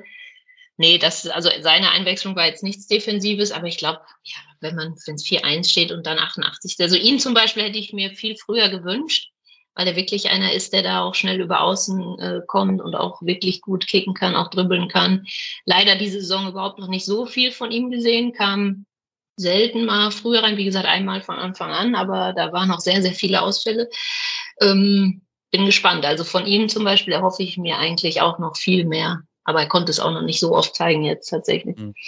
Ja, auch noch ein sehr junger Spieler und ja. was man so liest über ihn, der ist schon sehr hoch veranlagt und ich denke, ist natürlich auch schwer, dann, wir kennen das ja selber, junge Spieler in, in so einer Saisonphase, wo es einfach nicht läuft, schwierig. Na klar. Haben dann einfach ja. auch nicht die Möglichkeit, befreit aufzuspielen, haben immer den Druck. Und das ist dann eben auch nicht immer ganz einfach. Ja, äh, wir schauen uns mal die Meinungen zum Spiel auf Social Media an und wir gehen jetzt einfach mal die Kommentare so ein bisschen durch. Äh, Michaela Hoffmann auf äh, Facebook schreibt, extrem wichtiger Sieg, keine überwältigende Leistung, kann man ihr durchaus beipflichten. Letztendlich war es dann doch ein sehr deutliches Ergebnis für das, was dann auch letztendlich geleistet worden ist. Viel Luft nach oben, vor allem bei Müller. Hatten wir ja auch schon ausgiebig drüber ja. geredet. Kann man durchaus so sehen. Dann haben wir noch den Frank Schleinitz. Auch er meint, hm, Spiel war so lala. Gut, dass Bochum noch schwächer ist als wir. Kann man vielleicht dann auch so stehen lassen. Leider wieder mit Gegentor. Ja, die Statistik dazu haben wir ja schon euch äh, vorhin gesagt. Sieg war wichtig, aber Mafropanos Crash sah nicht gut aus. Wie gesagt, da an der Stelle können wir ja etwas Entwarnung geben. Nur in Anführungsstrichen eine Schädelprellung. Georg Gunesch, wichtiger Sieg, schwaches Spiel. Kurz und knackig zusammengefasst. Der Oliver Blau, also dass wir noch gewinnen können, fühlt sich super an heute, aber ohne den Gala-Auftritt von Silas wäre es schwer geworden. Aber lasst den Wimmer doch erstmal weitermachen. Er hat gesagt, er kriegt das hin und hat Wort gehalten. Auf die Thematik kommen wir auch gleich nochmal zu sprechen. Äh, dann haben wir noch Kommentare von Ed B wie Bier. Cooler Nick auf jeden Fall. Endlich. Aber wieso man bis zu diesem Spiel mit seinen Chancen fahrlässig umgegangen ist, verstehe ich nicht. Liegt sowas wirklich am Trainer? Ja, äh, und die Frage gebe ich mal an den Marius weiter. Meinst du, Michael Wimmer der, dieser bekannte neue Trainereffekt, hat der bei Michael Wimmer gezogen an diesem Tag? Oder war es tatsächlich so, wie es die anderen auch teilweise gesehen haben, äh, einfach auch ein schwacher Gegner? Ja, ich glaube tatsächlich am Ende des Tages war es wahrscheinlich eine Mischung aus allem. Ich meine, gerade vorm Spiel hatten wir die coole Choreo auf jeden Fall, die mit Sicherheit auch nochmal so einen kleinen Motivationskick ja. gegeben hat für die Spiele, dass die eben gesehen haben, okay, eigentlich spielen wir seit Wochen kompletten Müll zusammen und die Fans stehen trotzdem hinter uns, was natürlich, sage ich mal, in so einer Situation hilft. Dann hat, äh, sage ich mal, Wimmer natürlich mit Sicherheit die richtigen Worte als Ansprache gefunden, um da vielleicht sag ich mal, den Motivationskick dann da äh, so ein bisschen noch zu steigern. Ähm, ja, also wie gesagt, nach einem Spiel und auch seiner eigenen Aussage, dass das im Prinzip nur 30 Prozent waren, die er dazu beigetragen hat, es ist schwer zu sagen, aber so im Großen und Ganzen muss ich tatsächlich sagen, ich denke, es war eine Kombination aus allem und ich glaube auch, dass es trotz allem, auch wenn ja viele sagen, ja, den Sieg hätte man jetzt mit Matarazzo auch eingefahren, halte ich für nicht unwahrscheinlich, muss ich ganz klar sagen, aber trotz allem wäre das dann aus meiner Sicht einfach wieder so das Signal in die Richtung gewesen, ja, komm, dann lass weiter probieren und dann wäre es wahrscheinlich im nächsten Spiel direkt wieder in die Hose gegangen. Deswegen denke ich so in der Summe war das schon genau richtig und ich glaube, dass tatsächlich die Entscheidungen, die im Vorfeld getroffen wurden, da eine maßgebliche Rolle gespielt haben. Ja, du hast auch gerade die Choreo erwähnt. Ähm, da greife ich doch gerade mal vor. Die war natürlich super. Ähm, Im Stadion hat sie richtig gut gewirkt, wenn man auch die Bilder sieht, äh, organisiert vom Schwabensturm. Da haben die sich wirklich wieder sehr, sehr viel Mühe gegeben und auch eine tolle Botschaft in diesen Zeiten, ähm, nämlich an den Zusammenhalt nochmal appelliert. Da gab es auch einige Spruchbänder vor, vor Spielbeginn. Und ich denke, der ein oder andere Verantwortliche wird sich das auch nochmal hoffentlich zu Herzen genommen haben, was da letztendlich dann auch geschrieben worden ist. Also wirklich, da die Choreos, die sind natürlich immer beim VfB Extraklasse. Auf jeden Fall. Da nochmal auch ähm, vielen, vielen Dank an die Helfer, die das im Vorfeld dann auch immer organisieren und da auch viel Zeit investieren. Das muss man wirklich auch mal erwähnen die machen das ja auch alles wirklich freiwillig und sehr viel Herzblut stecken die da rein und wirklich tolle Arbeit, lieber Schwarmsturm. Super, ja. Definitiv, ja. Ähm, ja, dann haben wir noch einen Kommentar vom John K. Radikal anders, ebenfalls auf Twitter. Ich fand Kulibali heute wirklich ausgezeichnet. Kleiner Seitenhieb in Richtung Kai Dittmann war oft in der Offensive zu sehen. Äh, ja, dann Weitere Themen zum Spiel. Ähm, endlich der erste Sieg. Brauchen wir, glaube ich, nicht viel dazu sagen. Sehr wichtig. Ähm, als auch im Hinblick auf die noch anstehenden Partien vor der WM ist ja ein ziemlich knackiges Programm noch. Der VfB wirklich auch sehr effizient. Vier Tore aus sieben Schüssen aufs Tor. Mehr Tore als der Expected Goal Wert. Also das ist wirklich, muss man sagen, die pure Effizienz gewesen. Das ist eine äh, auch eine Sache, die in dieser Saison nicht selbstverständlich ist beim VfB, dass man wirklich in der Lage ist, aus wenig viel zu machen. Ähm, wir hatten vorhin diese unsägliche Geschichte, hier vielleicht auch nochmal 27. Heimspiel in Folge mit einem Gegentor. Jetzt haben wir noch eine negative Statistik aus Bochumer Sicht. Der letzte Bochumer Sieg in Stuttgart, 35 Jahre ist der schon her, und zwar am 29.05.87 gab es den. 2 zu 4 hat da der VfL im Neckarstadion gewonnen. Marius, wenn du das jetzt alles so gehört hast, wir haben das Spiel jetzt eingehend analysiert, wie ist der Sieg aus deiner Sicht einzuschätzen? Was kann der bewirken? Kann der die Mannschaft beflügeln? Wie ist da deine Sicht der Dinge? Also, ähm, ich sag mal so, man darf den Sieg aus meiner Sicht jetzt nicht zu hoch hängen, weil wir hatten es ja jetzt schon eingehend erörtert, dass das hier zwei, äh, äh, sage ich mal, im Tabelle, Tabellenkeller stehende Mannschaften waren, die sich da qualitativ jetzt mit Ausnahme vielleicht von Ansicht von Kai Dittmann kein wirklich gutes Spiel geliefert haben. Ähm, klar, viele Tore geschossen, was natürlich auch gut fürs Selbstvertrauen ist, speziell für Silas, muss man ganz klar sagen. Es ist definitiv besser, als wenn das Spiel jetzt auch in die Hose gegangen wäre. Ähm, schon sehr wichtig, aber äh, sage ich mal jetzt kein Gradmesser. Da bin ich eigentlich eher dabei, dass man sagen kann, wir gucken uns mal das Bielefeld-Spiel an, wie das dann letzten Endes wird, weil äh, das letzten Endes so, äh, das ist jetzt auch kein Affront gegen Bielefeld, muss man einfach sagen. Jetzt auch äh, ein Gegner ist, der unsere Kragenweite hat tatsächlich. Und äh, da muss man dann halt einfach mal sehen, was da dann hinten raus von dem Sieg noch hängen bleibt. Aber wie gesagt, auf jeden Fall besser, als wenn wir es verloren hätten. Absolut. Gute Zusammenfassung. Ja, ähm, und dann holen wir jetzt auch gleich wieder die Sarah mit rein, denn die Hörerfragen, die sind heute sehr, sehr Bochum-lastig, wenn ich das mal so sagen darf. Und zwar ähm, haben wir da vom Ruhrpott-Assi, äh, Ruhrpott-Assi 1 heißt der auf Twitter, ähm, haben wir eine Frage bekommen und zwar Reis zum VfB? Fragezeichen. Wie war Förster letzte Saison wirklich? Warum schmeckt die Stadionboss da nicht lecker? haben wir sogar drei Fragen von ihm gekriegt. Ja, also die erste Frage, denke ich, die können wir ja schon beantworten. Also Thomas Reis war, so wie ich das gelesen habe, nicht wirklich ein Thema, war auch ein Name, der dann plötzlich in den Medien umhergeschwirrt ist. Das ist schon richtig. Aber der war, glaube ich, auch nicht im Anforderungsprofil des VfB Stuttgart letztendlich mit drin. Ähm, ja, wie war Förster letzte Saison wirklich? Ähm, ich würde mal sagen, stets bemüht, oder Marius? Kann man das so? Ist ja auch hier heute unser, unser Lieblingswort, unsere ja, Lieblingsphrase. Ja. also ich sag mal, ähm, mit Ausnahme von seinem Schnurrbart hat er jetzt nicht unbedingt geglänzt. Also er war, denke ich, neben Platz immer ein korrekter Kicker. Ähm, auf dem Platz, ja, war er eigentlich eher ein Mitläufer. Also die, die, die spielentscheidenden Szenen hat er jetzt aus meiner Sicht nicht gehabt. Also er war jetzt nicht grottenschlecht, aber als es dann hieß, er wechselt nach Bochum, habe ich mir gedacht, naja, gut. Mhm. Ist jetzt nicht schade, dass er weg ist, weil qualitativ haben wir da aus meiner Sicht nicht verloren. Absolut, ich glaube, so kann man das auch gut zusammenfassen.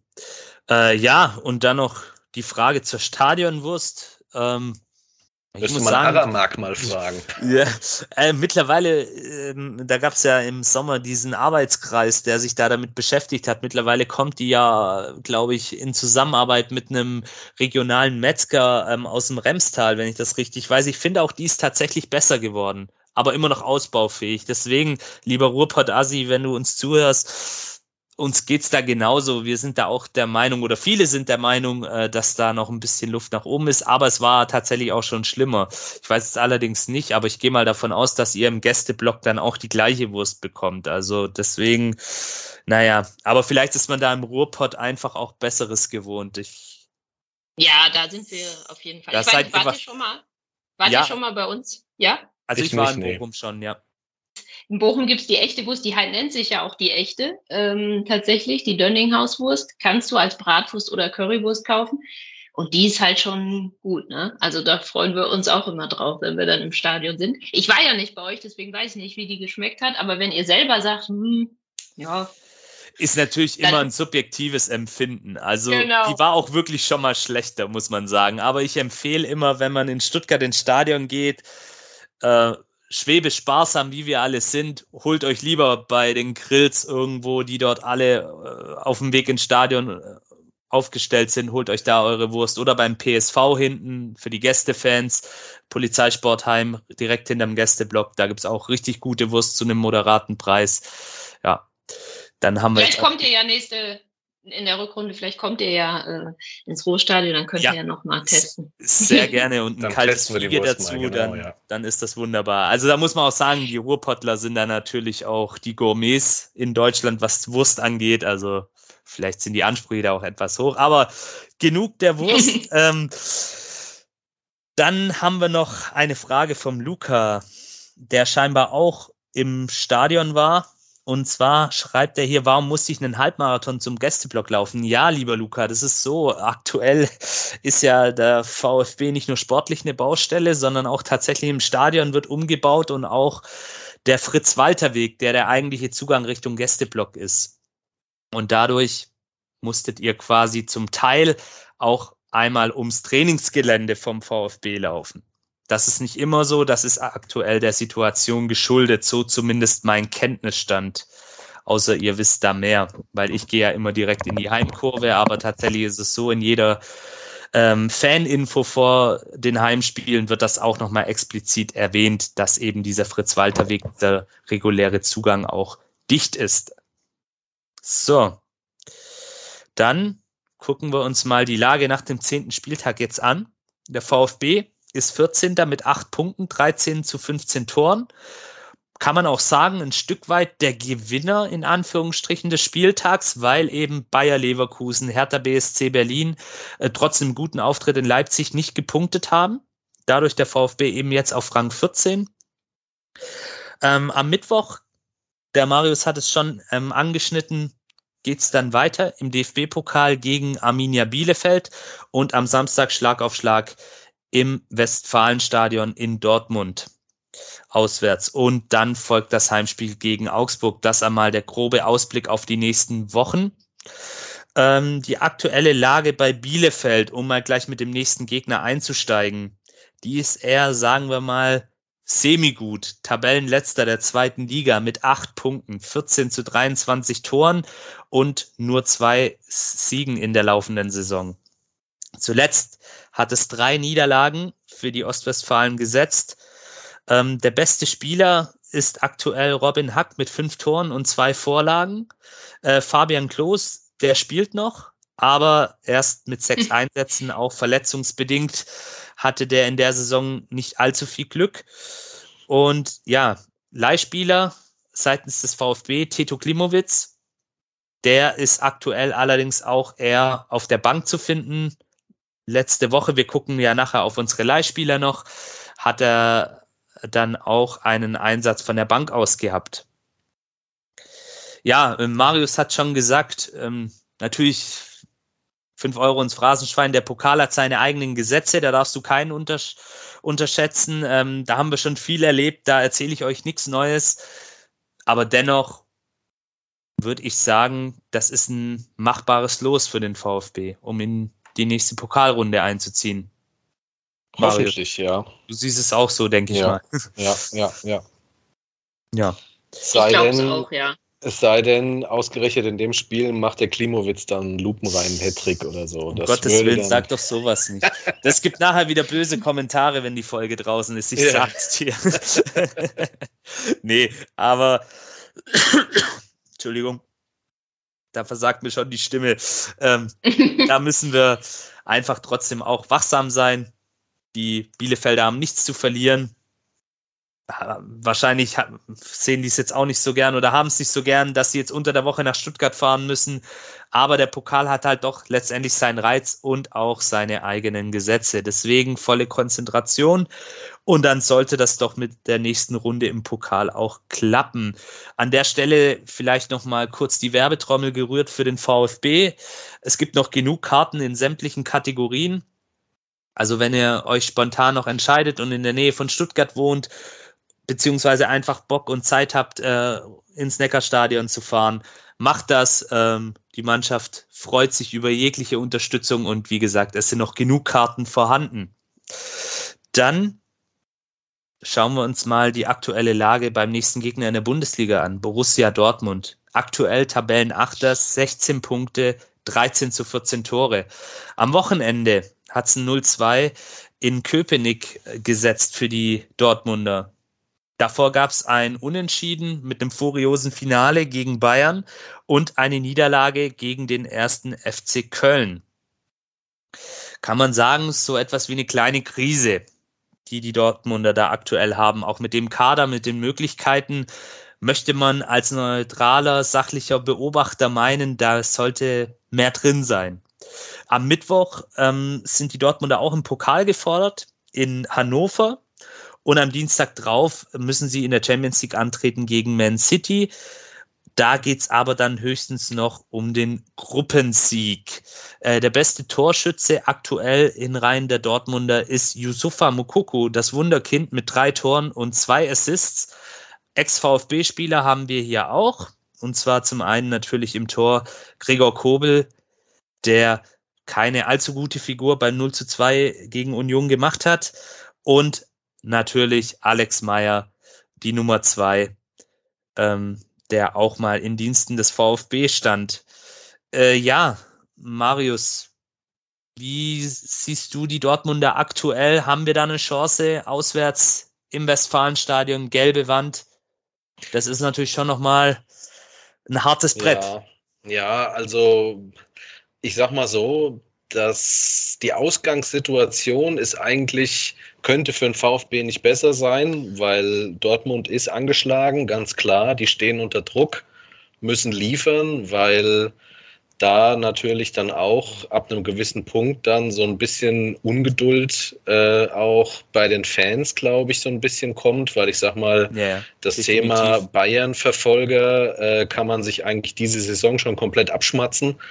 Ähm, ist aber halt natürlich dann auch wieder, muss man auch sagen, ich hoffe, ich äh, krieg jetzt von den VfB-Fans nicht auf die Schnauze, ja, aber ähm, es ist aber auch leider mit dem VfB wieder mal der klassische Aufbaugegner, ne, der letzten Endes da auch, sage ich mal, dankbar die Punkte dann schon des Öfteren in Dortmund gelassen hat und da dann auch schon ordentlich kassiert hat. Ne? Also pff, ich würde es mir wünschen, aber ich glaube, wir können mit einem Unentschieden zufrieden sein.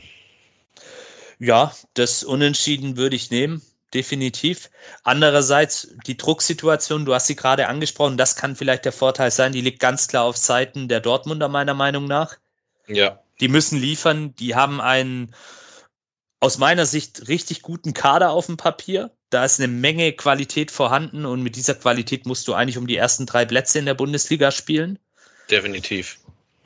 Ja, das kann dann Fall. letztendlich die, die Chance vielleicht für den VfB sein, da was zu holen. Wird aber natürlich ganz, ganz schwer, weil, wie gesagt, aufgrund dieser Drucksituation können sich eben auch neue Kräfte entwickeln beziehungsweise freigesetzt werden und aufgrund dieser individu individuellen Qualität, die Dortmund einfach hat, unbestritten, wird es für den VfB auf jeden Fall sehr, sehr schwer werden, da was zu holen, meiner Meinung nach. Ähm, Sarah, ihr habt noch nicht gegen Dortmund gespielt, oder? Nee, Nee, nee ja, aber sonst hätte auch ich. noch, ja, vor der Pause aber auch noch tatsächlich. Okay. Also wir haben jetzt zwei, äh, wir spielen jetzt zu Hause gegen Berlin, Union Berlin und dann zwei Mhm. Auswärtsspiele. Und das ist Wolfsburg und Dortmund. ah, habt ihr auch noch ein ganz schönes Brett vor euch. Ja, Also- genau. Ja, gut, dann. Wie wir da gewinnen, wissen wir ja, aber das war halt. Ja, das war, das Saison. war tatsächlich wahrscheinlich eines der Spiele der Saison, neben dem Bayern-Spiel Ja, der Saison für neben euch. Bayern, Ja. ja, genau. genau. Habt ihr die zwei besten Mannschaften Deutschlands geschlagen? Kann man auch nicht jeder Ja. von sich behaupten. Das ist Aber in Dortmund, ja, genau. Ist ja nicht weit von hier. Also ich muss sagen, ich wohne auch in S-Bahn-Derby, Essen. ne? Ja, Ja. und äh, genau, und Bochum, Dortmund ist ja noch näher. Ich wohne in Essen tatsächlich, aber kriegt man natürlich hier auch mit Dortmund, ne, wird man ja auch zugeballert mit, mit BVB und so. Ähm, ja, da brennt schon der Baum. Wenn die gegen euch jetzt nicht gewinnen würden, würde ich auch mal vermuten. Ist vielleicht eine Chance. Definitiv. Ähm, der Gästeblock wird auf jeden Fall voll sein, so wie ich gehört habe. Es wird auch einen Partyzug geben, also Unterstützung ist da. Da kann sich die Ach, und die gelbe. Wand, ja. Wenn, da mache ich mich jetzt mal unbeliebt. Die ist meiner Meinung nach auch Du bist im VfB-Podcast, alles gut. Ich darf das sagen, ne? Also, wenn ihr da was, wenn es nicht läuft für Dortmund oder ihr sogar führt, dann glaube ich, höre ich nur euch am Fernseher, um das jetzt mal vorsichtig Also, auszudrücken. Liebe VfB-Mannschaft, da kann ja gar nichts mehr schief gehen. Wenn wir jetzt sogar schiefgehen. die Daumen gedrückt bekommen aus Bochum, dann ist doch alles Na, gut. darf ich ja jetzt nicht, weil, ne, wegen der Tabellensituation Ja, ja, ja nicht. also, aber, Aber vielleicht gegen Dortmund kannst du eine Ausnahme machen. Nee, auf jeden Fall ähm, wird es eine ziemlich coole Atmosphäre werden im Stadion, da können wir uns drauf ja, freuen. klar. Und allen, Klar. die dorthin fahren, natürlich eine gute Anreise und schreit die Mannschaft am besten zum Sieg. Das wäre natürlich absolut super in der jetzigen Situation.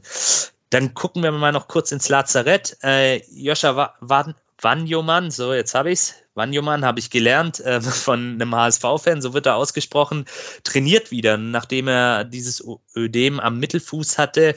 Ähm, individuell zunächst mit dem Athletiktrainer, aber auch da kann man demnächst wieder mit einem Einsatz rechnen. Mio Mafropanos Armada aufgrund ihrer verletzungsbedingten ähm, Auswechslungen gegen Bochum beziehungsweise jetzt für den Mittwoch fraglich. Muss man sehen, ähm, bei Armada habe ich, wie gesagt, gelesen, dass es wohl reichen könnte, ebenso bei Mafropanos. Bei Mio ist es, wie gesagt, zum jetzigen Zeitpunkt fraglich. Sind wir mal gespannt. Anton ist am kommenden Mittwoch im Pokal gesperrt. Der hatte sich im Erstrundenspiel in Dresden die gelb-rote Karte abgeholt. Und dann an dieser Stelle noch ein Hinweis auf unser Tippspiel. Wenn ihr da noch Bock habt, dazu zu stoßen, bei kicktipp.de einfach rund um den Brustring eingeben, dann könnt ihr mitmachen. Äh, Meine Platzierung verrate ich jetzt lieber nicht, weil die ist nicht erwähnenswert und aktuell führt. Das kann ich euch aber kurz an der Stelle sagen, natürlich ähm, wenn die Technik hier mitmacht. Auch ich habe hier meine Problemchen. Wir kennen es alle. Ähm, aktuell führt Carmina vor FG 96, JR und Prinz Poldi.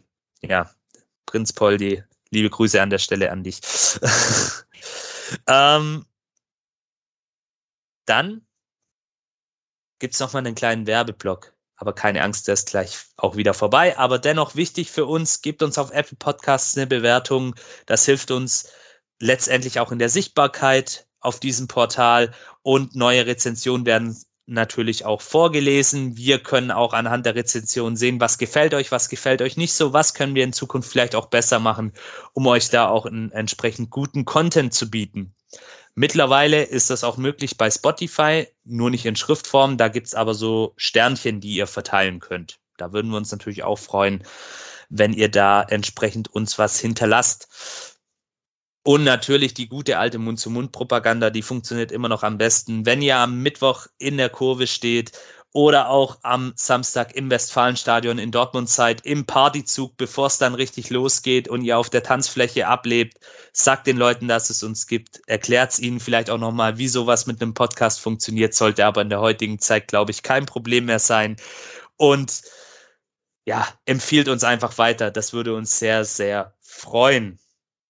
Ja, dann gucken wir mal noch, was die anderen VfB-Mannschaften so gemacht haben. Unsere Frauen, siebter Spieltag der Oberliga Baden-Württemberg, da gab es ein 4 zu 2 gegen den TSV Neuenstein. Die Tore haben geschossen Theresa Böpple, Chiara Marziniak, Marziniak, genau, Anja Selensky und Sophie Geiring. VfB ist jetzt punktgleicher Zweiter von 14 Mannschaften insgesamt mit 15 Punkten und einem Spiel weniger. Also da sieht's richtig gut aus in Sachen Mission Aufstieg.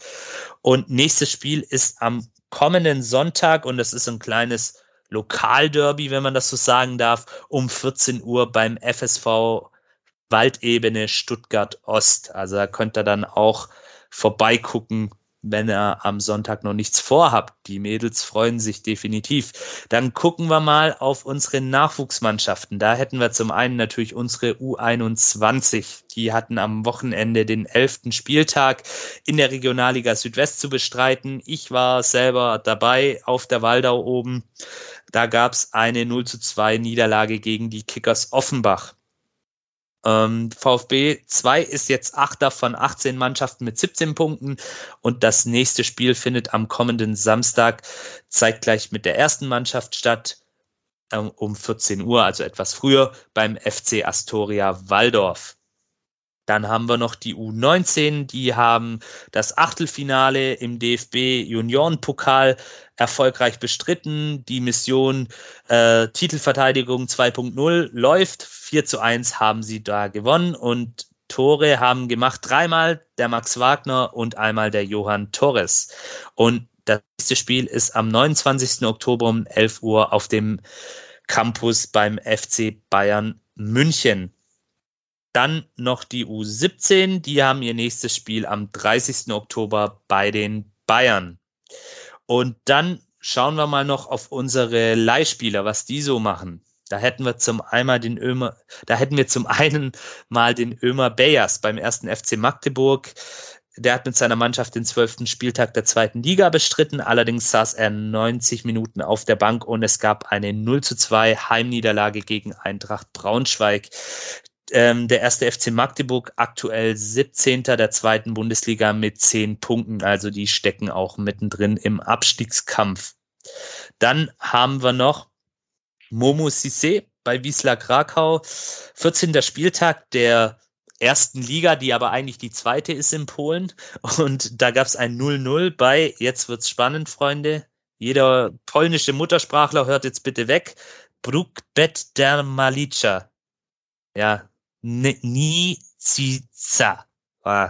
Wahrscheinlich komplett falsch ausgesprochen, aber die Kenner der, des polnischen Fußballs wissen Bescheid. Nach 60 Minuten wurde er da eingewechselt und hat eine gelbe Karte zu verzeichnen gehabt. Ähm, Wiesla aktuell Elfter in dieser besagten zweiten Liga mit 19 Punkten.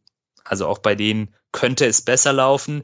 Weit Fahir beim ersten FC Nordland. Oh Gottes Willen, ey. Diese Namen. liebe, liebe Hörerinnen und Hörer da draußen, ich entschuldige mich jetzt schon. Wenn ihr Korrekturen, Verbesserungsvorschläge zwecks der Namen habt, dann bitte dürft ihr mir gerne schicken. 13. Spieltag der dänischen Superliga gegen Aarhus GF. Und da war er nicht im Kader. Und seine Mannschaft ist aktuell erster Tabellenführer in der Superliga mit 25 Punkten. Dann haben wir noch äh, Teto Klimowitz, den haben wir gerade schon angesprochen gehabt, äh, bei Arminia Bielefeld. Die hatten den elften Spieltag der zweiten Bundesliga ebenfalls zu absolvieren und haben auch verloren 0 zu 2 in Hannover. Er wurde nach 85 Minuten eingewechselt, konnte dann aber die Niederlage auch nicht mehr verhindern.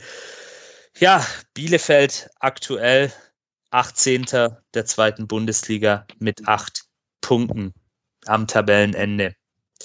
Ja, eigentlich auch sehr traurig, sind ja als, Aufst als Absteiger eigentlich auch favorisiert gewesen, da wieder schnell hochzukommen. Allerdings scheint dem nicht so aktuell.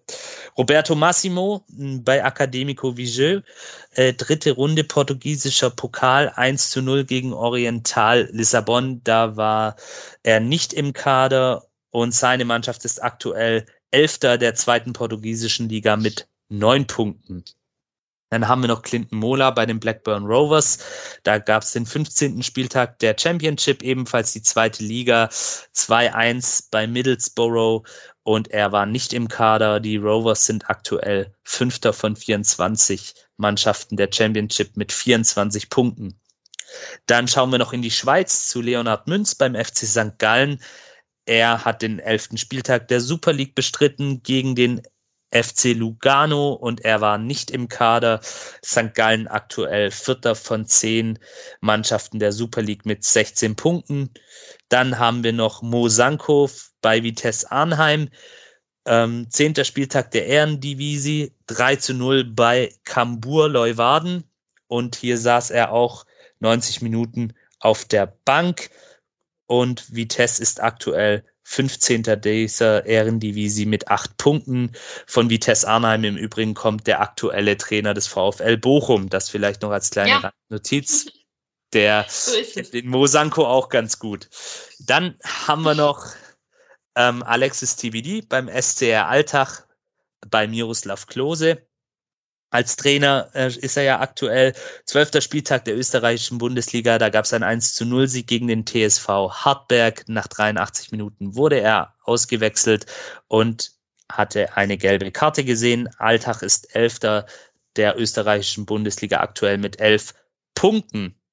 So, dann haben wir das auch abgehakt. Dann seid ihr hier auch wieder auf dem neuesten Stand. Und dann möchte ich mich an dieser Stelle, weil wir sind schon, was heißt schon, fast zwei Stunden jetzt am Ende unserer Sendung angekommen.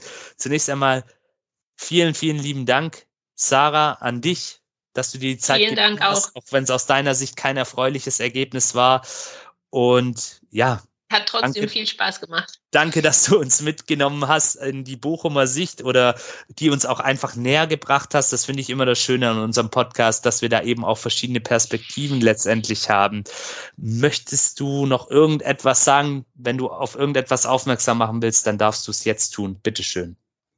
Ähm, nein, aufmerksam machen nicht. Bedanke mich. Es hat mir echt viel Spaß gemacht und ähm, ja, ich wünsche uns allen das Beste, natürlich hauptsächlich meinem Verein, aber ich wünsche euch auch alles Gute. Und wenn der VfL es irgendwie noch schafft, dass zwei Mannschaften hinter ihm bleiben, ich sage jetzt mal, dass Relegation schon ja ein Riesenerfolg wäre am Ende der Saison, dann, wenn ich es mir aussuchen dürfte, wärt ihr dann nicht hinter uns. Und das ist keine Schleimerei. Ich kenne da wirklich noch andere Teams, wo ich eher denke, ach, macht nichts. Also ich wünsche euch auch alles Gute und de denke, wird bis zum Schluss spannend. Ich hoffe, es bleibt für den VfL auch noch spannend bis zum Schluss. Und dann schauen wir mal. Super. Ja, ich, ich denke, das, das können wir auch so zurückgeben. Bochum ist auch ein Club, der die Liga einfach bereichert und der da auch reingehört. Und deswegen wünschen wir euch, liebe Bochumer, an dieser Stelle, wenn ihr auch unseren Podcast jetzt hört, wegen der Sarah natürlich hauptsächlich, alles, alles Gute und dass ihr die Klasse haltet am Ende des Tages. Ja, Marius, auch natürlich an dich. Vielen, vielen Dank, dass du heute Teil warst dieser Folge. Auch ja, du darfst, darfst gerne noch etwas sagen, auf etwas aufmerksam machen. Bitte schön. Ja, also ich muss auch sagen, es hat wirklich viel Spaß gemacht. Ähm, war für mich ja auch eine Premiere, aber war echt wirklich super. Also Kompliment auch nochmal an dich, Janik. Das war eine echt gute Sache. Hat mir wirklich gut gefallen. Ähm, vielleicht eine Sache im Interesse aller VfB-Fans. Ich glaube, man sollte versuchen, äh, auf Twitter den Diskurs wieder ein bisschen einzuführen. Mhm. Wir sind schließlich alle Fans des gleichen Vereins. Es sollte dann eigentlich in unser aller Interesse sein, dass wir halbwegs miteinander auskommen. Momentan ist das eher ein bisschen anstrengend. Ich würde mir wünschen, dass alle wieder so ein bisschen mal runterkommen. Das ist auch, sage ich mal, trotzdem immer noch nur Fußball. Ja, ich meine, klar, für den einen mehr, für den anderen weniger. Aber es ist ja für uns alle nur Hobby und äh, es soll Spaß machen. Und ähm, ich würde es schön finden, wenn wir alle wieder ein bisschen mehr Spaß an der ganzen Sache hätten. Da kann der VfB selber an sich natürlich einen großen Teil dazu beitragen, keine Frage. Aber äh, ich sag mal, die VfB-Bubble beziehungsweise ein Großteil der VfB-Fans, zumindest die, die auf Twitter aktiv sind, ähm, die äh, sind wirklich eine super Truppe und äh, da sollte man wirklich gucken, dass man irgendwie wieder einen vernünftigen Weg findet, miteinander zu sprechen, um da letzten Endes das Ganze für alle so schön und angenehm wie möglich hinzubekommen. Ja, und mit diesem Schlussstatement, besser geht's ja gar nicht verabschiede ich mich auch von euch, liebe Hörerinnen und Hörer. Nehmt es euch zu Herzen, was der Marius gerade gesagt hat, dem können wir uns nur anschließen. Seid lieb zueinander, bleibt gesund und Servus, bis zum nächsten Mal. Ciao. Tschüss. Tschüss.